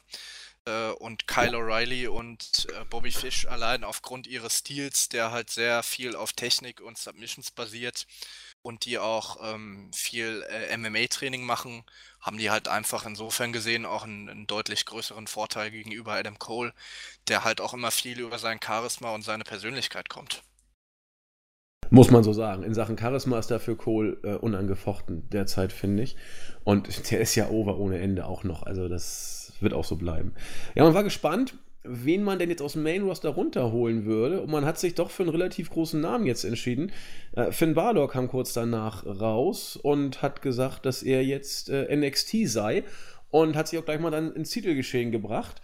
Ähm, interessant, muss ich sagen. Also Balor jetzt genau wie Tyler Breeze, ähm, auch jemand, der aus dem Nachwuchsbereich in Anführungszeichen hochgekommen ist und ein paar Jahre später wieder zurückgeht. Er wird jetzt fest den NXT-Brand erstmal angehören. Und ja, mal gucken, wann Nakamura und Bobby Roode wiederkommen, in Anführungszeichen. Aber ähm, ja, bin ich gespannt. Also Balor gegen, gegen äh, Cole kann schon, kann schon geil werden. Also, ja, aber gefällt mir überhaupt nicht. Ist, oh, erzähl. ist äh, booking-technisch meiner Meinung nach äh, eine komplette Bankrotterklärung. Also äh, das, das, Thema okay. hatten wir ja mhm. schon, als wir vor, weiß jetzt nicht, zwei, drei Wochen mal drüber diskutiert haben, ob äh, Kevin Owens runtergeht, was sich ja, oder was wohl ursprünglich der Plan gewesen ist, sich dann aber geändert hat, äh, weil Fox wohl äh, Shane McMahon nicht mehr in den Shows haben wollte, weshalb Owens jetzt sein Match gegen Shane gewinnen durfte, sonst wäre wahrscheinlich äh, Kevin Owens runtergeschickt worden. Aber für, für Finn Balor ist das ja jetzt noch, noch schlimmer. Also er wurde ja quasi innerhalb von fünf Minuten von, vom Fiend gekillt und wird jetzt einfach wieder, ähm, ja, ich sag jetzt mal, wie du schon gesagt hast, weil so verkauft WWE NXT ja auch in den Nachwuchsbrand beziehungsweise in die zweite Liga abgeschoben. Das ist insofern genau. von der Darstellung her halt eigentlich eine komplette Katastrophe für den Charakter. Auch wenn er natürlich bei NXT jetzt wieder äh, gut eingesetzt werden wird und auch wirklich äh, gute Matches wahrscheinlich abliefern wird. Aber rein vom Standing her ist das halt einfach eine absolute Katastrophe. Ja, das stimmt. Weil es ist im Endeffekt eine Degradierung. Da führt keinen Weg dran vorbei. Muss man so, muss man so sagen. Wo war denn Finn Balor am Ende? SmackDown? Ist ja egal, die sind ja alle mehr oder weniger ähm, nachher gleichgeschaltet gewesen. Sagen. Ich weiß es wirklich. Sein, letzter, sein letztes Match also. war halt, er wurde in fünf Minuten vom, vom Fiend abgefertigt und Feierabend. Genau. Und dann. Und wenn du jetzt bei, bei, bei, bei Raw äh, drei, dreieinhalb Millionen und bei SmackDown ungefähr auch, jetzt zu NXT mit 900.000 gehst, das muss man definitiv als Degradierung sehen. Ja, und vor allem genau auch als, als Unfähigkeiten WWE, weil was hättest du mit, mit Baylor alles im, im Main-Roster anfangen können? Äh, angefangen von Fäden über AJ Styles oder Nakamura, wo man auch Bezüge auf seine Zeit in Japan hätte anfangen können.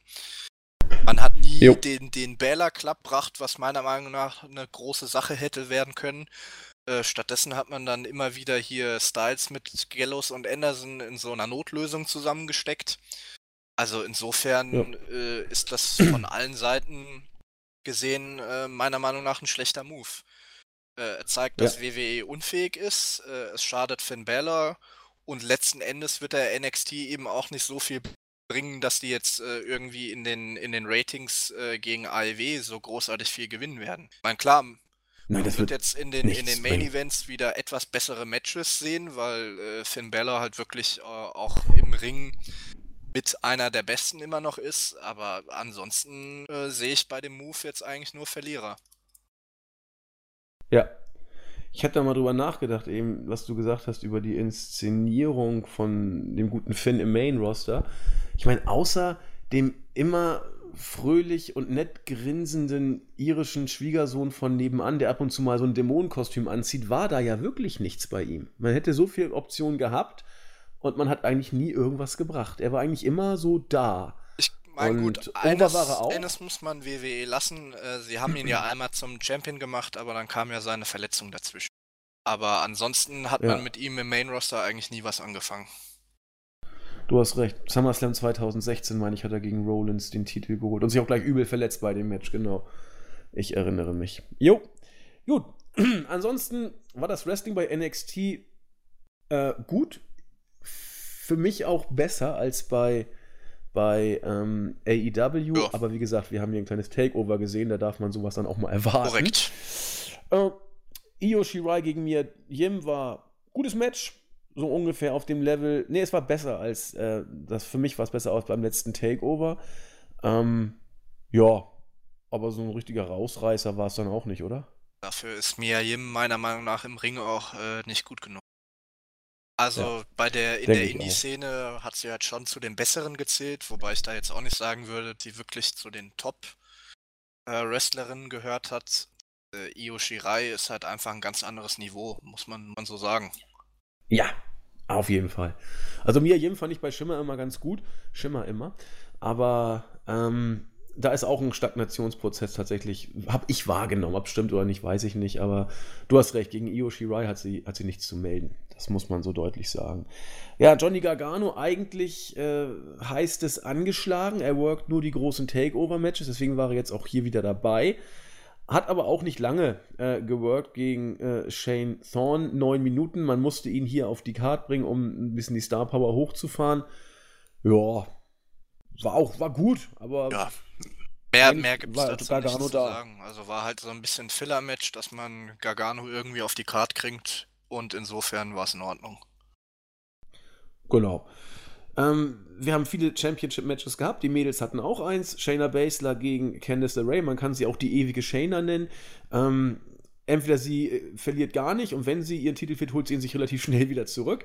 Diesmal hat sich Candice LeRae die äh, Zähne an ihr ausgebissen. Ich habe eigentlich gedacht, dass man Shayna den Titel hier abnimmt. Man hat es wieder nicht getan.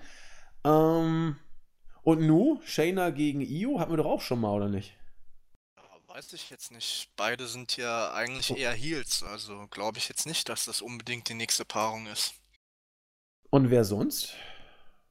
Also vielleicht also musst du jetzt ja machen. Irgendwas in der Hinterhand.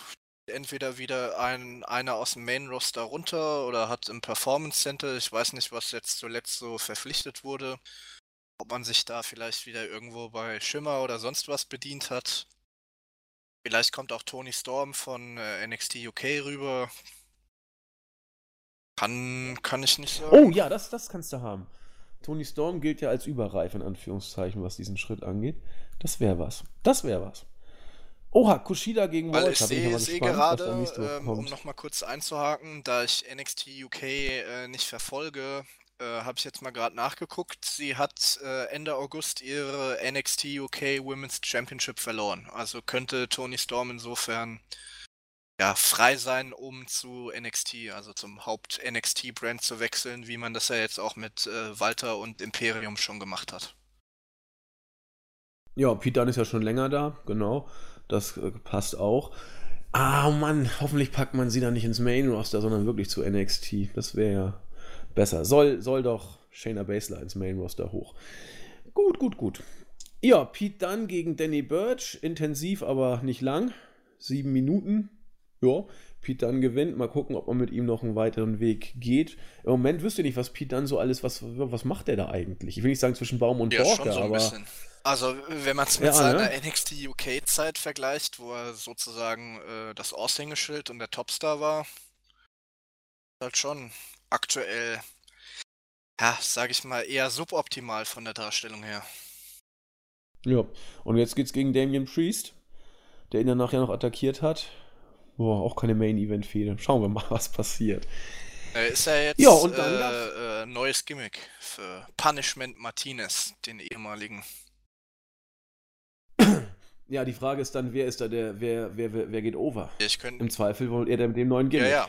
Aber äh, da muss ich auch mal sagen, äh, Punishment Martinez hat mir bei Ring of Honor nie was gegeben.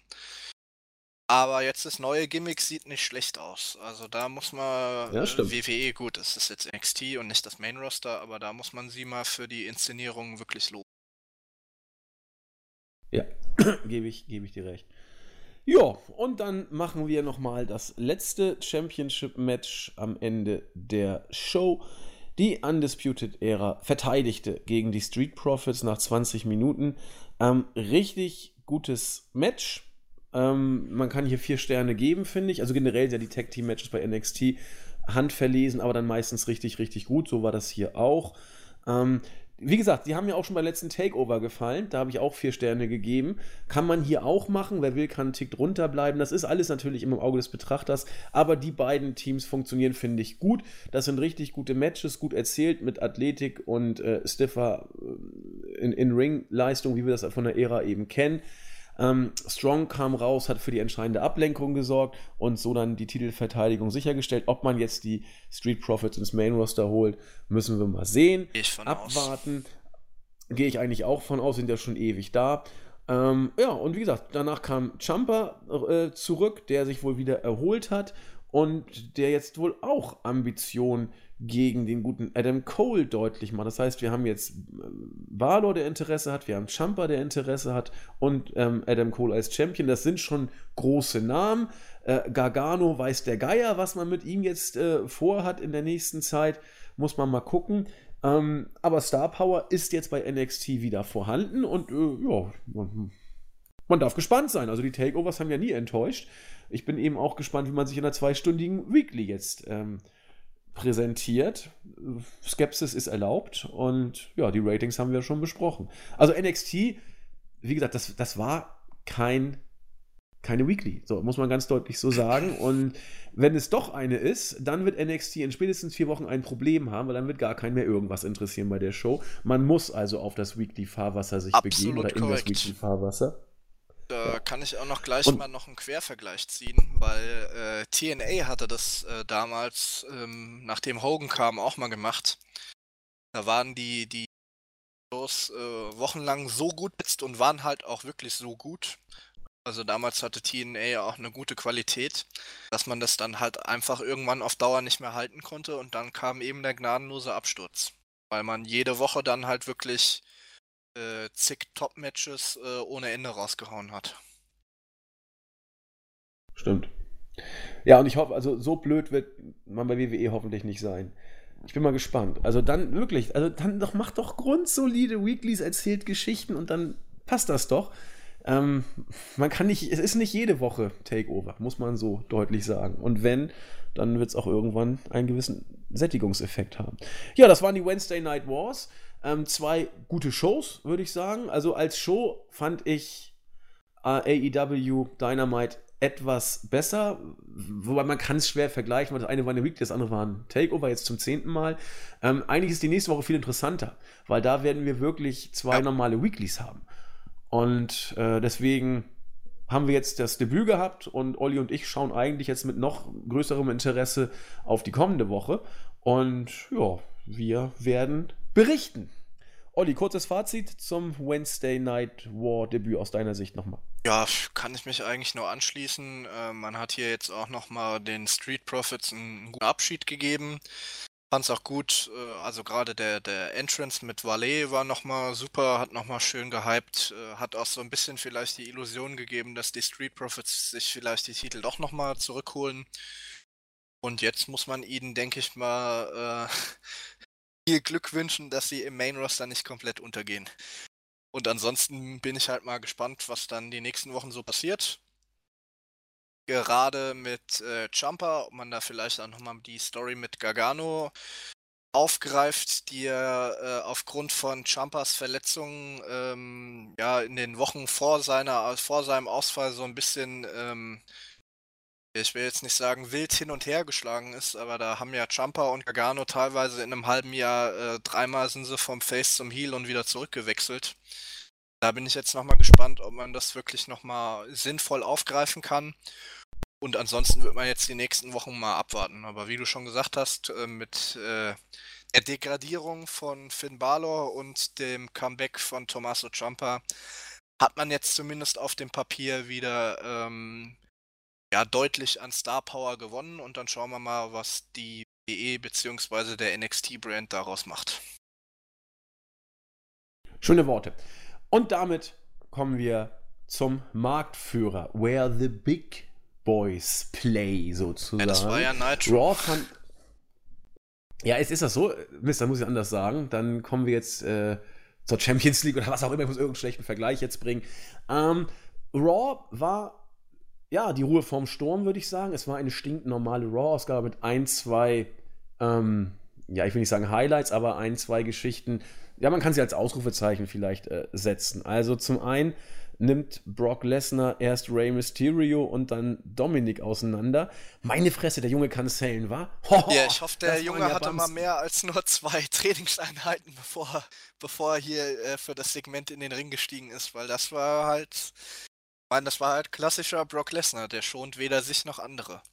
War halt voll, nee. voll durchgezogen auch wie er ihn da an den Arm langgezogen hat teilweise. Ich meine, der reißt ihm doch gleich die Arme da aus. Aber der hat ihn da auch mal richtig schön gegen die äh, Ringecke äh, geschleudert. Hat ihn, glaube ich, auch noch auf dem Boden, hat er ihn geslammt auf dem Boden, irgendwas, auch ein Bump richtig on the concrete hat er ihm noch gegeben. Und Dominik hat das gesellt wie ein großer. Ich war wirklich, also ich war beeindruckt, was der da äh, für Bumps genommen und wie er sie gesellt hat. Also großer Respekt an den guten Dominik. Ähm, letzten Endes äh, war eigentlich ja ein Titelmatch geplant zwischen Seth Rollins und eben Rey Mysterio. Dazu kam es nicht, weil Lesnar mal kurz alles auseinandergeräumt hat und man dann auch dann irgendwann während der Show eine Sirene gehört hat, dass man jetzt wohl davon ausgehen darf, dass Rey ins Krankenhaus gebracht wird und Dominik auch. Ja, ähm, war ein Lesnar-Segment und ich finde diese Lesnar-Segmente gut. Also viele sagen, oh, jetzt kommt Lesnar und macht dann wieder das Gleiche. Also ich finde, er macht das großartig. Und die beiden haben super mitgesailt. Also ich fand's gut, muss ich sagen. War ein erfrischendes Eröffnungssegment. Wenn du Lesnar willst, weißt du, was du bekommst. Und da ist er einfach, das macht er gut. Da kann man auch sagen, was man will. Das ist sein Ding. Ne? Lesnar ist halt einfach glaubwürdig, das hat immer alles Impact äh, und wie wir auch schon gesagt haben, trotz aller Kritik über sein Booking, äh, und da lasse ich auch nicht mit ihr drüber diskutieren, auch im, im Ring und in seinen Aktionen ist Lesnar immer noch gut. Ja, gehe ich mit. Und zwischen Olli und mir passt da kein Blatt Papier, was diese, ähm, äh, diese Einschätzung angeht. Ja, ansonsten war Raw dann tatsächlich, äh, man hat die Show über die Bühne gebracht, weil alles auf Mittwoch und auf äh, Freitag vor allen Dingen geguckt hat. Sascha Banks gegen Alexa Bliss. Okay. Becky Lynch, was haben wir da noch? Also du kannst dir gerne irgendwelche Sachen rauspicken. Ich mache sie jetzt bewusst kurz. Tucker mittlerweile ohne T-Shirt. Wer es sich erlauben kann, geht stylisch nach vorne.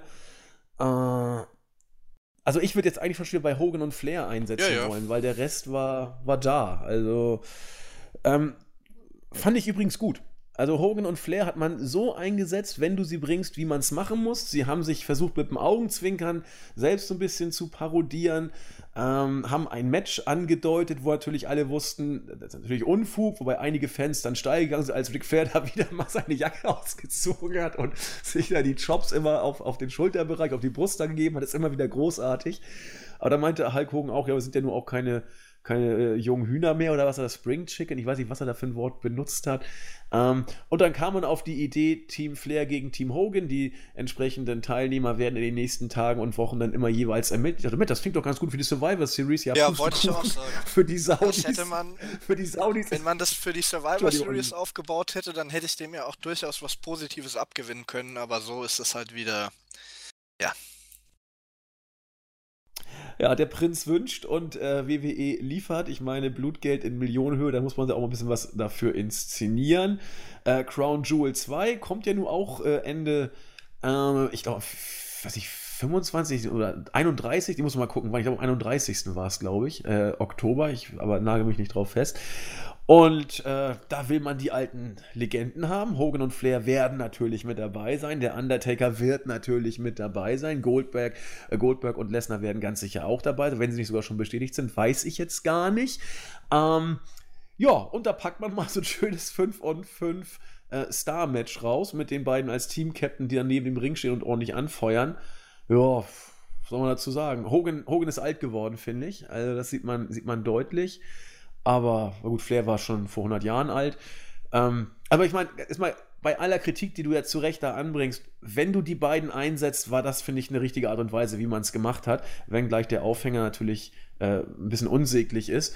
Aber so, finde ich, kannst du die Legenden bringen, als Mittel zum Zweck. Und Schlimm nur, dass sie mehr Charisma haben als der fast gefühlt ganze Rest des Main-Rosters immer noch. Also, naja, da muss man Gott, aber dazu sagen, ich gehe mal nicht davon aus, dass die beiden bei ihren Promos große Beschränkungen haben, sondern die werden halt einfach on nee. the fly ihr Ding durchziehen und jeder andere muss sich halt an so ein bescheuertes Skript halten, was irgendjemand geschrieben hat, der noch nie äh, authentische äh, Gespräche oder ähm, authentische äh, Promos und Ansagen ähm, mit, mitbekommen hat. Weil wenn ich mir manchmal anschaue, was da die Writer den, den Wrestlern vorsetzen, also tut mir leid, da kann auch keiner overkommen mit seinem Micwork. Absolut.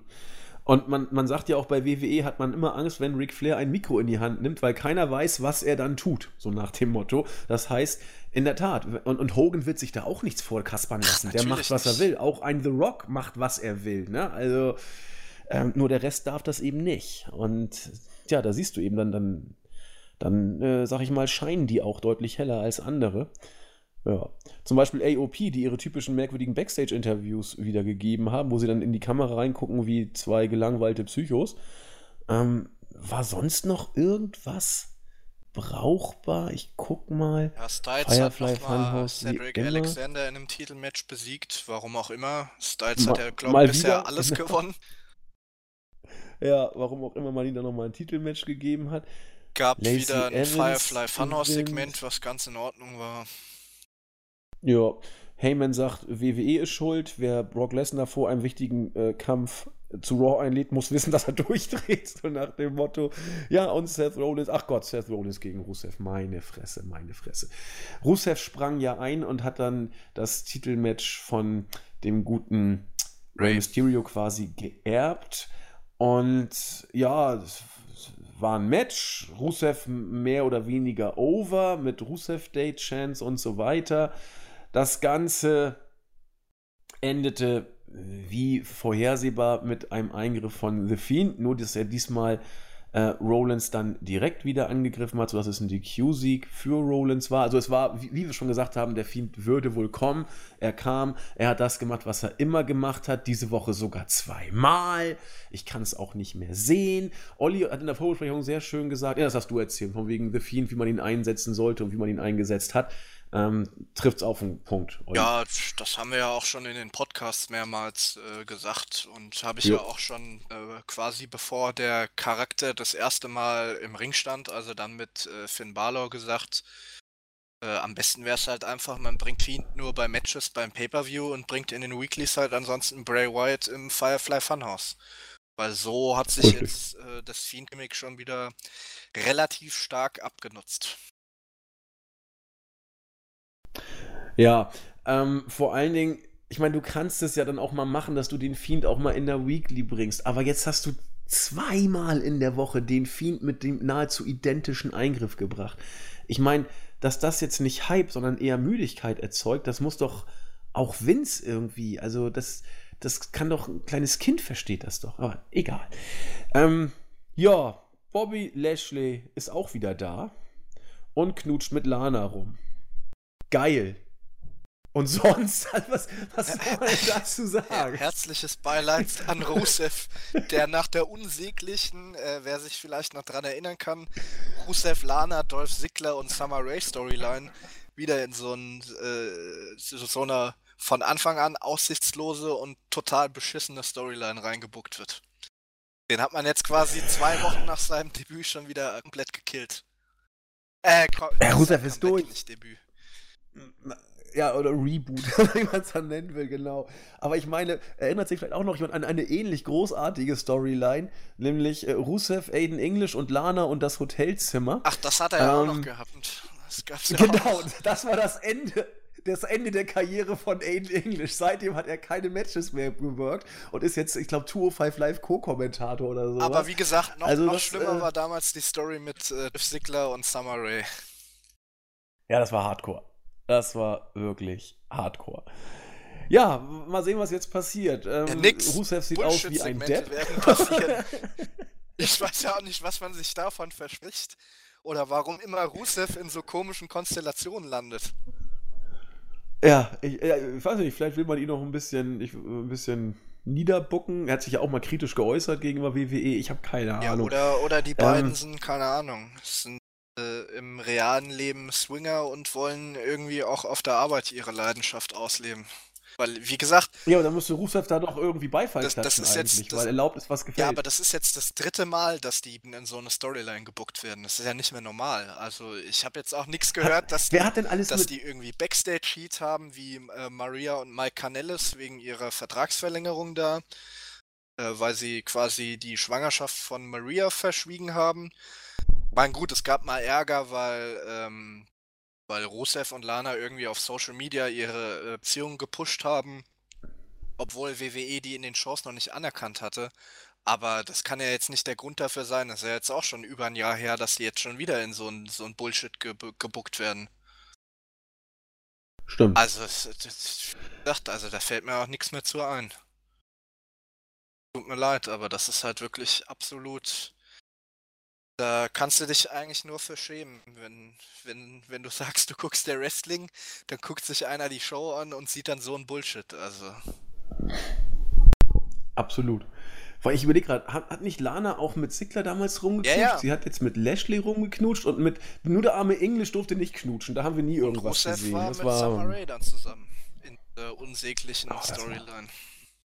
Also hardcore. Also Respekt, dass bis jetzt Rusev und, und Lana tatsächlich von diesem, ich sag mal, Storyline-Fluch äh, verschont geblieben sind. Denn wenn man sich diese Storylines mal anguckt, wenn du ein Real, ähm, ein, ein, echtes Paar sozusagen nimmst und sie Storyline-mäßig, wenn du da die Beziehung aufgreifst und da irgendwie Zwist Storyline-mäßig säst oder eine, besser gesagt, eine Affäre Storyline-mäßig mit einem anderen, leiden sehr häufig auch die Real-Life-Beziehungen darunter oder gehen dann auseinander. Das ist so ein, wenn man sich mal so, hat Dave Meltzer aber eine Hochrechnung gemacht, so grob geschätzt. ja auch genügend Beispiele schon in, in der Geschichte Eben. vom Business.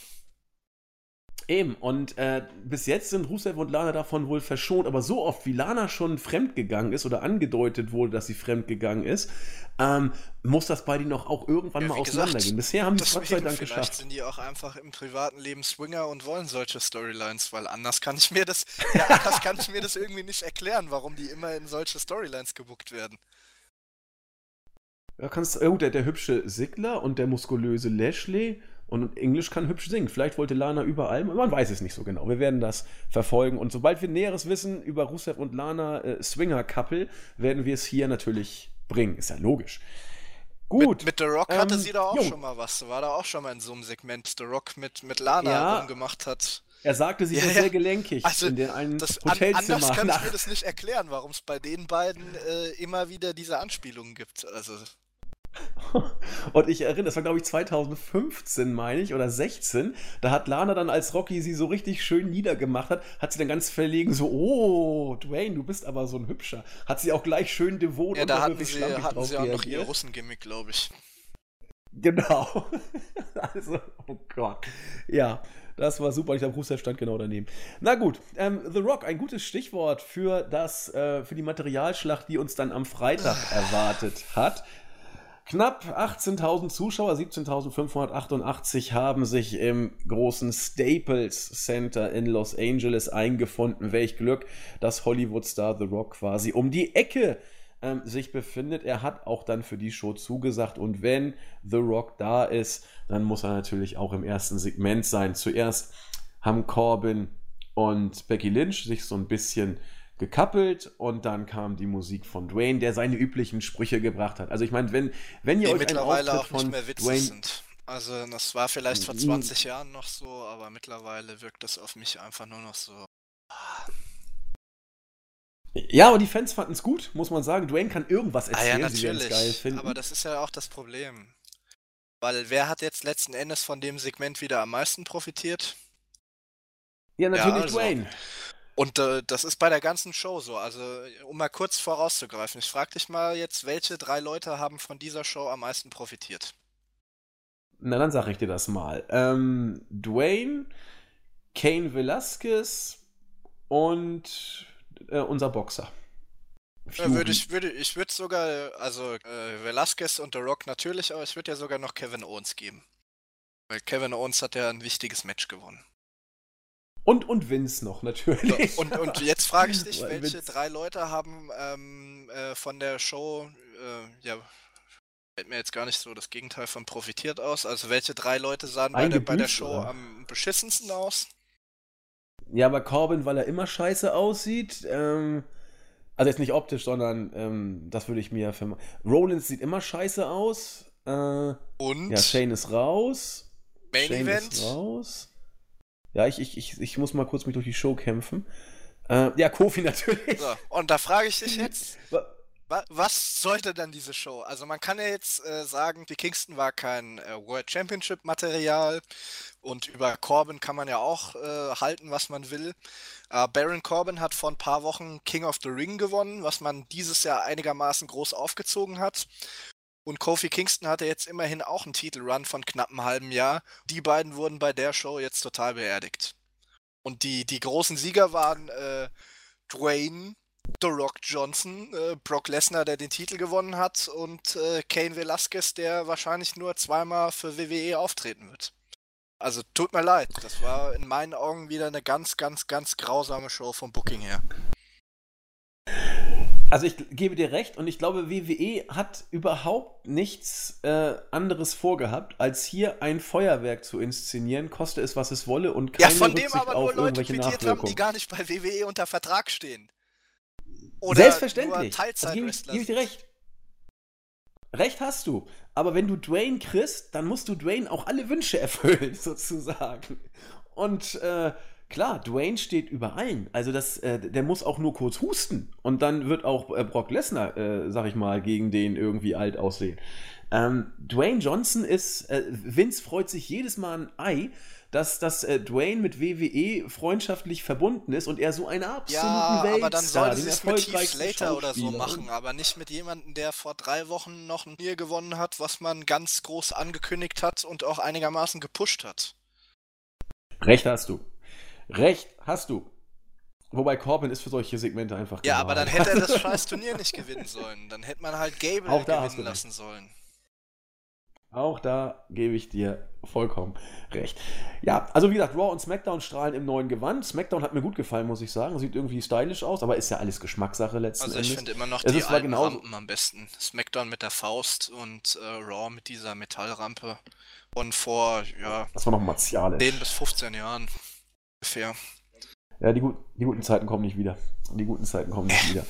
Aber ich finde trotzdem, SmackDown, das sieht, das, das sieht jetzt immerhin, finde ich, es ein bisschen besser und jeder wird dazu seine Meinung haben. Ja, wobei man da auch nochmal sagen muss, hast du ja auch schon mal angedeutet, von der Präsentation konnte da AEW absolut mithalten. Also das war auf demselben Niveau wie WWE jetzt.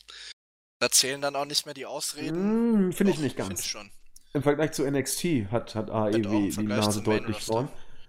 Weil das war ja auch immer okay, so eine das... Kritik, dass viele gesagt haben, sie bleiben bei WWE hängen, weil halt die anderen keine gute Produktion haben. Also die Ausrede kann man in Zukunft mehr bringen. Also ich finde, dass WWE in seiner Produktion auch gegenüber AEW noch einiges voraus hat. Aber das ist ja auch eine Geschmacksfrage. Du siehst es zum Beispiel ein bisschen, bisschen anders. Du siehst es jetzt aufgeholt oder auf, auf einem Level. Die beiden Shows für mich ist WWE dann noch Ja, aber auf vor. jeden Fall nicht mehr so ein gravierender spürbar. Unterschied. Man sagen kann, äh, von der Präsentation her kann man sich außer WWE nichts angucken. Da gebe ich dir recht. Also AEW ist professionell, auf jeden Fall. Und spielen auf einem entsprechenden Level. Ich finde eben dass WWE noch mehr Erfahrung und ein bisschen mehr Asche da reinsteckt. Ähm, also ich, ich, ich glaube auch, dass sich bei der Präsentation bei AEW noch einiges ändern wird. Die finden sich jetzt ja gerade erst. Aber ich denke mal so, und da hast du recht, diese beiden Tunnel und so weiter, die werden erstmal bleiben, der Kronleuchter auch. Und das spielt auf einem Präsentationslevel ziemlich weit oben, gebe ich dir recht. Absolut. Ähm, ja, klar war, dass Vince die Show eröffnen wird. Das hat er dann getan mit seiner Tochter. Und ja, da war alles wie immer. Dwayne und Corbin und Becky haben wir angesprochen. Ähm, Firefly Funhouse, das zweite Mal diese Woche. Man muss ja auch den entsprechenden äh, heute Nacht stattfindenden Pay-Per-View pushen. Wieder mal hat Seth Rollins den Fiend zu spüren bekommen. Wieder mal wegen DQ hat Seth Rollins gewonnen und wieder mal gab es die Mandible Claw. Nachdem Man kann es Shinsuke Nakamura den aktuellen IC-Champion eigentlich nach 90 Sekunden schon besiegt hat. Herzlichen Glückwunsch. Ja. Unglaublich. Immerhin darf Kevin Owens gegen Shane McMahon das Leiter-Match gewinnen. Ähm, ja, aber wie gesagt, was ich größtenteils nur aus dem Grund, dass Fox gesagt hat, wir wollen das Ding ein bisschen sportlicher ausrichten und da brauchen wir nicht so einen Hampelmann wie Shane McMahon, der jede Woche irgendwie die Regeln ändert. Und da wollte ich gerade reinhaken. Äh, ich finde es geil, dass Fox offensichtlich so sehr den Finger auf der äh, Gestaltung hat, wie äh, kein anderer Sender bisher vorher. Das finde ich großartig, denn Shane raus aus SmackDown ist genau richtig. Das ist ja, genau aber wenn die richtig. das nicht äh, angetüdelt hätten, dann kannst du mal davon ausgehen, dass Shane hier gewonnen hätte und dann eben Kevin Owens statt Finn Balor zu NXT runtergegangen wäre. Ja. Gott sei Dank. Gut, dass Fox da ein bisschen was zu melden hat, wa? Wird Vince auch nicht so freuen. Das wird auch noch kappeln zwischen Fox und Vince. Also ja, deswegen hat man ja, ähm, oder hieß es ja damals, hat man ja Eric Bischoff geholt, weil der ja schon sehr viel Erfahrung im Umgang mit großen TV-Sendern hat, wie damals eben mit WCW auf TNT. Stimmt. Recht hast du. Uh, was haben wir, was haben wir? Ähm, Star Power in einem Eight-Man Tag Team Match. Strowman, Miss und Heavy Machinery gegen Orton Styles, Sigler und Root. Ja, das Match war sekundär, war auch relativ kurz. Interessant war viel eher, ähm, dass sich Strowman mit Tyson Fury angelegt hat. Der Typ ist ja auch riesig, das ist ja auch über zwei Meter. Und ja, also ich frage mich jetzt, ähm, dass Fox hier mehr Richtung sportliche Unterhaltung gehen will als Richtung äh, Sports Entertainment, obwohl beide Begriffe eigentlich das gleiche meinen. Ähm, was ich sagen will, weg von den Show-Elementen und äh, Pipi-Kaka-Humor hin zu, ähm, äh, sag ich mal, äh, authentischem Sport, soweit das beim Wrestling geht. Jetzt hat man hier mit Tyson Fury einen äh, ehemaligen Boxer, den man gegen Braun Strowman stellt. Man hat jetzt, da greife ich mal vor, mit Kane Velasquez den UFC-Fighter, der Brock Lesnar damals seine zweijährige Regentschaft äh, versalzen und sie beendet hatte, äh, und packt den gegen Lesnar wieder. Sind das, ähm, Olli, sind das, sag ich mal, Eintagsfliegen-Showkämpfe. Ich meine, das, das Match Brock gegen Kane ist äh, kommen, für ja. Crown Jewels bestellt. Ähm, wohlgemerkt, das ist nicht die sportlich relevanteste Veranstaltung, sondern nichts weiter als ein äh, großer Blutgeld-Showkampf in Anführungszeichen.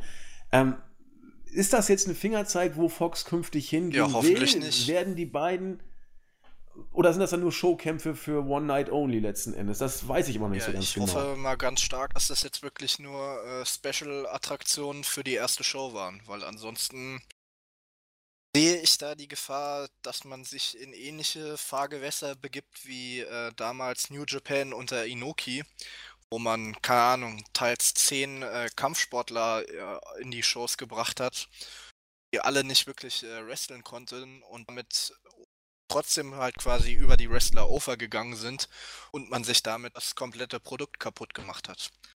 Aber so wie ich WWE kenne, wo selbst Prominente ohne Kampfsport-Hintergrund quasi die Wrestler immer bloßstellen dürfen, sehe ich hier durchaus die Gefahr, dass es in diese Richtung auch gehen könnte. Sollte Fox wirklich darauf pochen, dass man eben auch andere äh, Athleten aus anderen Kampfsportarten in den Shows einbaut. Ja, bin ich, also ich glaube auch, dass das nicht das letzte Mal gewesen sein wird, dass wir sowas sehen. Und die Frage ist nur, also ich habe damit ja auch gar keinen Stress. Ich glaube, dass äh, Kane Velasquez hat für seine ähm, für sein Debüt bei AAA gute Kritiken gekriegt. Ja, also das ist ja, ja kein schlechter Athlet. Muss ich sagen, äh, dem sein Knie ist auch relativ stark im Arsch. Also äh, der hat die letzten Jahre so unfassbar viele Kämpfe wegen Verletzungen ähm, verpasst.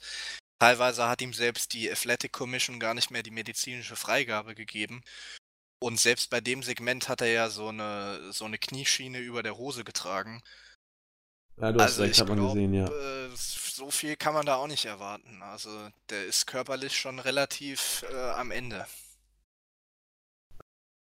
Ja gut, dann ist das nochmal Paycheck mitnehmen, so nach dem Motto auf seine alten Tage, weil das wird ziehen. Kane Velasquez gegen Lesnar, das äh, ja, was heißt, was ja, heißt gut, das man bringt das in Saudi-Arabien. Er wird das also, Geld abholen. Da ja, das ey, jetzt er wird das Saudi-Geld mitnehmen. nee, du hast recht. Also es ist kein. Ich dachte wirklich, man will einen Draw draus machen. Irgendwie für die Series ein Titelmatch oder irgend sowas. Nö. Naja, also ich kann mir es. vorstellen, dass es auch ein längeres Engagement wird. Ähm, eigentlich hat er noch drei Kämpfe Vertrag bei der UFC. Also ich weiß jetzt gar nicht, wie. Ob es da irgendwie eine Backstage eine Einigung gab äh, oder wie oder was. Äh, weil ich kann mir jetzt nicht vorstellen, auch wenn er jetzt die letzten Jahre bei der UFC keine große Rolle mehr gespielt hat, weil er halt ständig verletzt war, kann ich mir nicht vorstellen, dass jetzt die UFC einfach sagt, ja, ja, mach mal, geh mal zur WWE und bescher denen vielleicht mehr Zuschauern. Ähm, aber eventuell gab es da halt irgendwie hinter den Kulissen eine Einigung, weil eigentlich hat er noch drei äh, Kämpfe Vertrag bei der UFC. Und wenn das der Fall ist, war die UFC ähm, in den letzten Jahren oder in der Vergangenheit auch nicht zimperlich, mit einer Klage wegen Vertragsbruch zu drohen, äh, um die Leute eben daran zu hindern, bei anderen MMA-Promotions oder auch im Wrestling-Bereich anzutreten. Mhm.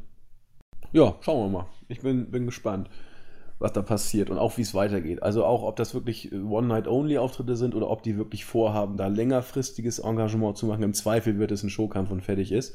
Wir werden euch natürlich auf dem Laufenden halten. Was heißt, seht ihr ja selber. Ähm, richtig schlecht und deswegen lag ich vor Lachen am Boden, war das Segment mit den Bellas, R-Truth und Carmella und dem Marshmallow-Mann. Habe ich mir gar nicht angeguckt, keine Ahnung. Es war, es, du, du, du wirst gleich auch äh, entsetzt sein, aber ich habe mich weggeschmissen. Der Marshmallow-Mann hat dann irgendwie aus Versehen Carmella umgerannt, weil er vor Heavy Machinery geflohen ist und dann hat, hat er sie gepinnt. R-Truth guckt sie an und sagt, Hö, Carmello. Ich habe mich weggeschmissen. Es war so unglaublich schlecht. Carmelo, Marshmallow. Es, ich, ich konnte nicht mehr. Es war so schlecht, dass ich nicht mehr aufgehört habe zu lachen. Und äh, für mich das Highlight der Show. Ja, großartig. Ja, Roman Reigns gewinnt gegen Eric Rowan. Daniel Bryan äh, und Luke Harper kam auch noch mit dazu. Lumberjack-Match war es und äh, alles, was keinen Rang und Namen hat, wie es immer so ist, war dabei. Auch Chad Gable, ja, ja, da lag ich mal ziemlich daneben von wegen einem Push und so weiter. Das war dann wohl nichts. Du hast, ja, ich weiß, du hast es mir gleich gesagt, aber auch um alle möglichen, ähm, sag ich mal, ähm, äh, sag mal, Unmissverständnisse bei Leuten wie Cesaro, Ali und Cedric Alexander auszuräumen. Ja, auch die waren Lumberjacks, sodass man weiß, was Phase ist. So mit so großen Leuten wie äh, Kurt Hawkins oder auch Zack Wilder oder auch No Way Jose. Curtis Axel, Brodell ist meine Güte. Das war alles ganz schön traurig. Ja, am Ende des Tages ähm, wird es ja auch auf das heute Nacht stattfindende Match Brian und Reigns gegen Rowan und Harper hinauslaufen. Das hat man hier aufgebaut. Ja, was soll man dazu sagen, Olli? War eben ein Match, das man im Vorfeld ein bisschen inszeniert hat. Und, ja. Also ich rechne auch damit, dass Reigns dann äh, Rowan und Harper gewinnen werden. Eventuell auch, weil dann Daniel Bryan doch nochmal heel turnt und auf deren Seite, was laut Storyline zwar überhaupt keinen Sinn machen würde, aber was eben ins WWE-Storytelling so ein bisschen passen würde. Ansonsten, ja. Ja, It was me, Roman. It was me all along, sagt Brian dann. Und dann, ja, schauen wir weiter. Ja, und dann kam der große Höhepunkt der Show. Brock Lesnar gegen Kofi Kingston. Neun Sekunden ging das Debüt nach, oder das Wiederdebüt von der, der Wiederauftritt von Brock Lesnar bei SmackDown nach 15 Jahren abstinent. Neun Sekunden hat er gebraucht, um Kofi den Titel abzunehmen. Ja, das ging nicht wieder, wirklich lang, das Match. Weißt du, was Phase ist? Genau. Und das alles war dann letzten Endes nur die Inszenierung. It's gotta be Kane. Kane Velasquez kam dann auch noch und hat Lesnar dann mal schön auseinandergenommen. Besser gesagt, er hat ihm so einen Takedown gegeben und ähm, dann ist Lesnar aus dem Ring geflohen. Meine Güte, ist aber auch schnell immer wieder. Brock finde ich immer großartig, wie agil der ist. Und ja, nun haben wir eben Kane gegen Brock. Nicht wie ich dachte, vielleicht bei WrestleMania nächstes Jahr oder bei der Survivor Series in diesem Jahr oder beim Rumble nächsten Jahr. Nö.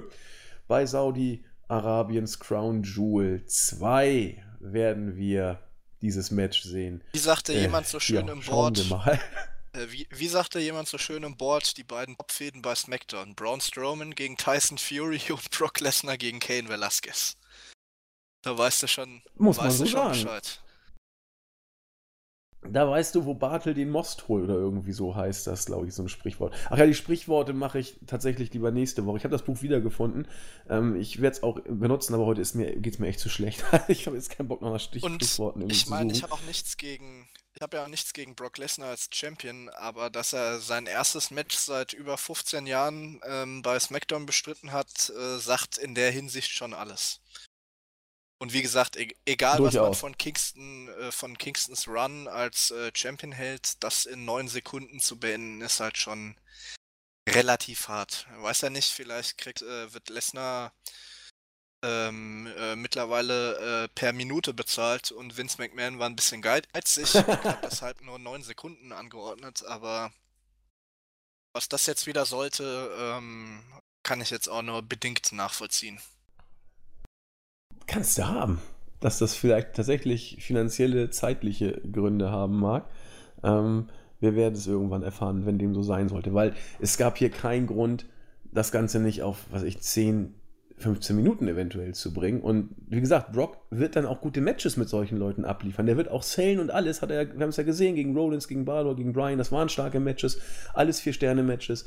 Und das hätte er auch mit Kingston hingekriegt. Aber irgendwie sollte es wohl nicht sein. Warum auch immer es nicht sein sollte. Bisher können wir nur drüber spekulieren. Ja, und damit können wir mal den, da fühlt man sich fast schon WCW-mäßig, den großen Hell in a Cell Pay-Per-View nochmal kurz ins Auge fassen. Viel zu besprechen gibt es ja nicht. Ja, was haben wir denn? Wir haben schon drüber gesprochen, Reigns und Bryan gegen Harper und Rowan. Da hat sich Olli schon geäußert und auch ich glaube, irgendwas wird da passieren was auch immer. Wir werden es dann sehen. Vom Match als solchem erwarte ich nicht viel. Das wird ein solides Tag-Team-Match und fertig ist es. Ich halte auch ehrlich gesagt, muss ich ganz deutlich sagen, die Knüppelbrüder nicht in der Lage, von ihrem Star-Appeal eine große Paarung gegen Roman Reigns und Daniel Bryan zu bringen. Das, das muss irgendwie zwischen den beiden irgendwas geben. Also zwischen Bryan und Reigns und die anderen beiden sind eigentlich nur Staffage. Also viel mehr sehe ich da nicht. Ähm, ja, bin mal gespannt, ob man tatsächlich Rollins dann den Titel gegen The Fiend abnehmen lässt. Muss also alles andere wäre ja zu bescheuert, haben wir ja schon drüber gesprochen. Sonst kannst du den auch gleich wieder beerdigen und Rollins ist derzeit, trotzdem dessen, trotz dessen, dass er Champion ist, hängt er peinlich in der Luft. Er hängt nicht in der Luft, haben wir auch schon oft drüber gesprochen. schlecht dargestellt. Was meiner Meinung nach noch deutlich schlimmer ist, als in der Luft zu hängen. Ja, und dann, was haben wir noch? wir haben Mädels-Matches noch, aber da haben wir ja die letzten Wochen ja. auch schon öfter mal drüber gesprochen. Eben. Also, nothing new on the Western Front, hätte ich jetzt beinahe muss man gesagt. halt mal abwarten. Plus, also im Main-Roster haben die vier Damen bisher noch nicht so abgeliefert wie bei NXT. Da ist jetzt der Pay-Per-View die nächste Chance, ähm, nochmal richtig einen rauszuhauen. Ja, und du betonst es sehr schön, die nächste. Es war ja nicht so, dass sie nicht schon ein paar Chancen gehabt hätten. Und bis auf diese Becky-Lotte-Fehde, die richtig stark war von den Matches, äh, ja, blieben sie dann doch manchmal dem Beweis ihrer NXT-Klasse schuldig. Ja, und viel mehr können wir über Hell in a Cell nicht sagen, weil es viel mehr nicht zu sagen gibt, da noch nicht viele Matches angekündigt sind. Es sind vier Matches. Und der Rest wird dann kurzfristig. Da weißt du, siehst du auch, was, welche Bedeutung WWE den Pay-Per-View beimisst. Ich sag ja, das ist eine lame Duck Show. Also da, da, da, das müssen die irgendwie hinter sich bringen, weil es zufällig jetzt äh, angesetzt wurde vor Monaten, wo man über AEW noch gar nicht so nachgedacht hat. Ja, und nur bring it on home, wie auch immer. Ähm, mal gucken, vielleicht wird es ja sogar ganz brauchbar. Ich glaube es ehrlich gesagt nicht. Aber ich hätte auch kein Problem, dann ist es eben nur ein 2-Stunden-Pay-Per-View. Meine Güte, warum denn nicht? Das glaube ich ist doch eh auf dem Network. Nee, die brauchen Content, Content, Content. Das ist so. Da hast du schon recht. Ja, aber das war's, wie gesagt. Die erste Folge der Wednesday Night Wars liegt hinter uns. Sie war interessant. Wir sind, wie gesagt, noch mehr auf die nächste Woche gespannt. Denn Takeover ist äh, nur viermal im Jahr. Oder fünf. Fünfmal, glaube ich. Und, ich mittlerweile oder sechs. Ist auch egal. Genau. Und ja, nun wird man sehen, wie es mit den Weeklies weitergeht. Und ich bin, ja, froh, mit Olli schon hoffentlich in der nächsten Woche wieder den Rückblick bringen zu können. Und dann auch wieder mit dem guten Sprichwörterbuch. Vielen Dank, Olli, dass wir es irgendwie noch hingekriegt haben. Was ist dein Abschlussfazit zu dieser pickepackevollen Woche, die ja künftig unser Standardprogramm sein wird? Ja, also äh, wie man vielleicht auch anhand Verteilung des Podcasts gemerkt hat, äh, NXT und äh, AEW waren deutlich interessanter, trotz der großen Aufhänger bei Raw und SmackDown. Und ansonsten müssen wir halt mal die nächsten Wochen dann schauen, wie sich das entwickelt. Ähm, kann dazu sagen, in der Woche jetzt habe ich äh, mir NXT und AEW nachträglich komplett ähm, angeschaut. Und bei den Main Roster Weeklies habe ich mir so ein bisschen die, ja, sprichwörtlich sagt man ja, die Rosinen äh, rausgepickt, auch wenn viele ja gar nicht äh, Rosinen mögen. Wobei das in dem Zusammenhang dann ja wieder passt, weil die Main Roster Shows jetzt wie man vielleicht meinen Redebeiträgen auch entnehmen konnte, ähm, meiner Meinung nach jetzt nicht unbedingt ja, gute Qualität abgeliefert haben. Ja. Ja, vielen Dank. Mein Fazit ist, AEW hat mir gefallen. NXT war gut, aber nicht vergleichbar, weil Ausnahmesituation. SmackDown war ein großes, buntes Ereignis, was booking-technisch von Olli bereits auf seine Schwächen bis katastrophalen Fehler analysiert wurde. Rein vom Unterhaltungswert fand ich es kurzweilig. Der Preis, der dafür gezahlt wird, vielleicht wird man abzuwarten haben. Raw war wie Raw eben ist, mit interessanten Hogan- und Flair-Segmenten und einem Brock Lesnar, der Dominik mal richtig zeigt, wo es lang geht und Dominik zählt das gut. Ja, das war's. Ich bin, wie gesagt, sehr gespannt auf die nächsten Wochen und Olli und ich werden berichten. Und ich werde jetzt meinen Kater ein bisschen pflegen und wünsche euch allen entweder viel Spaß beim Pay-Per-View, wenn ihr Hell in a Cell denn guckt. Ansonsten kommt gut in die nächste Woche. Olli und ich bleiben euch treu. Ihr uns hoffentlich auch. Wir freuen uns auf euch. Bis zum nächsten Mal. Tschüss. Gute.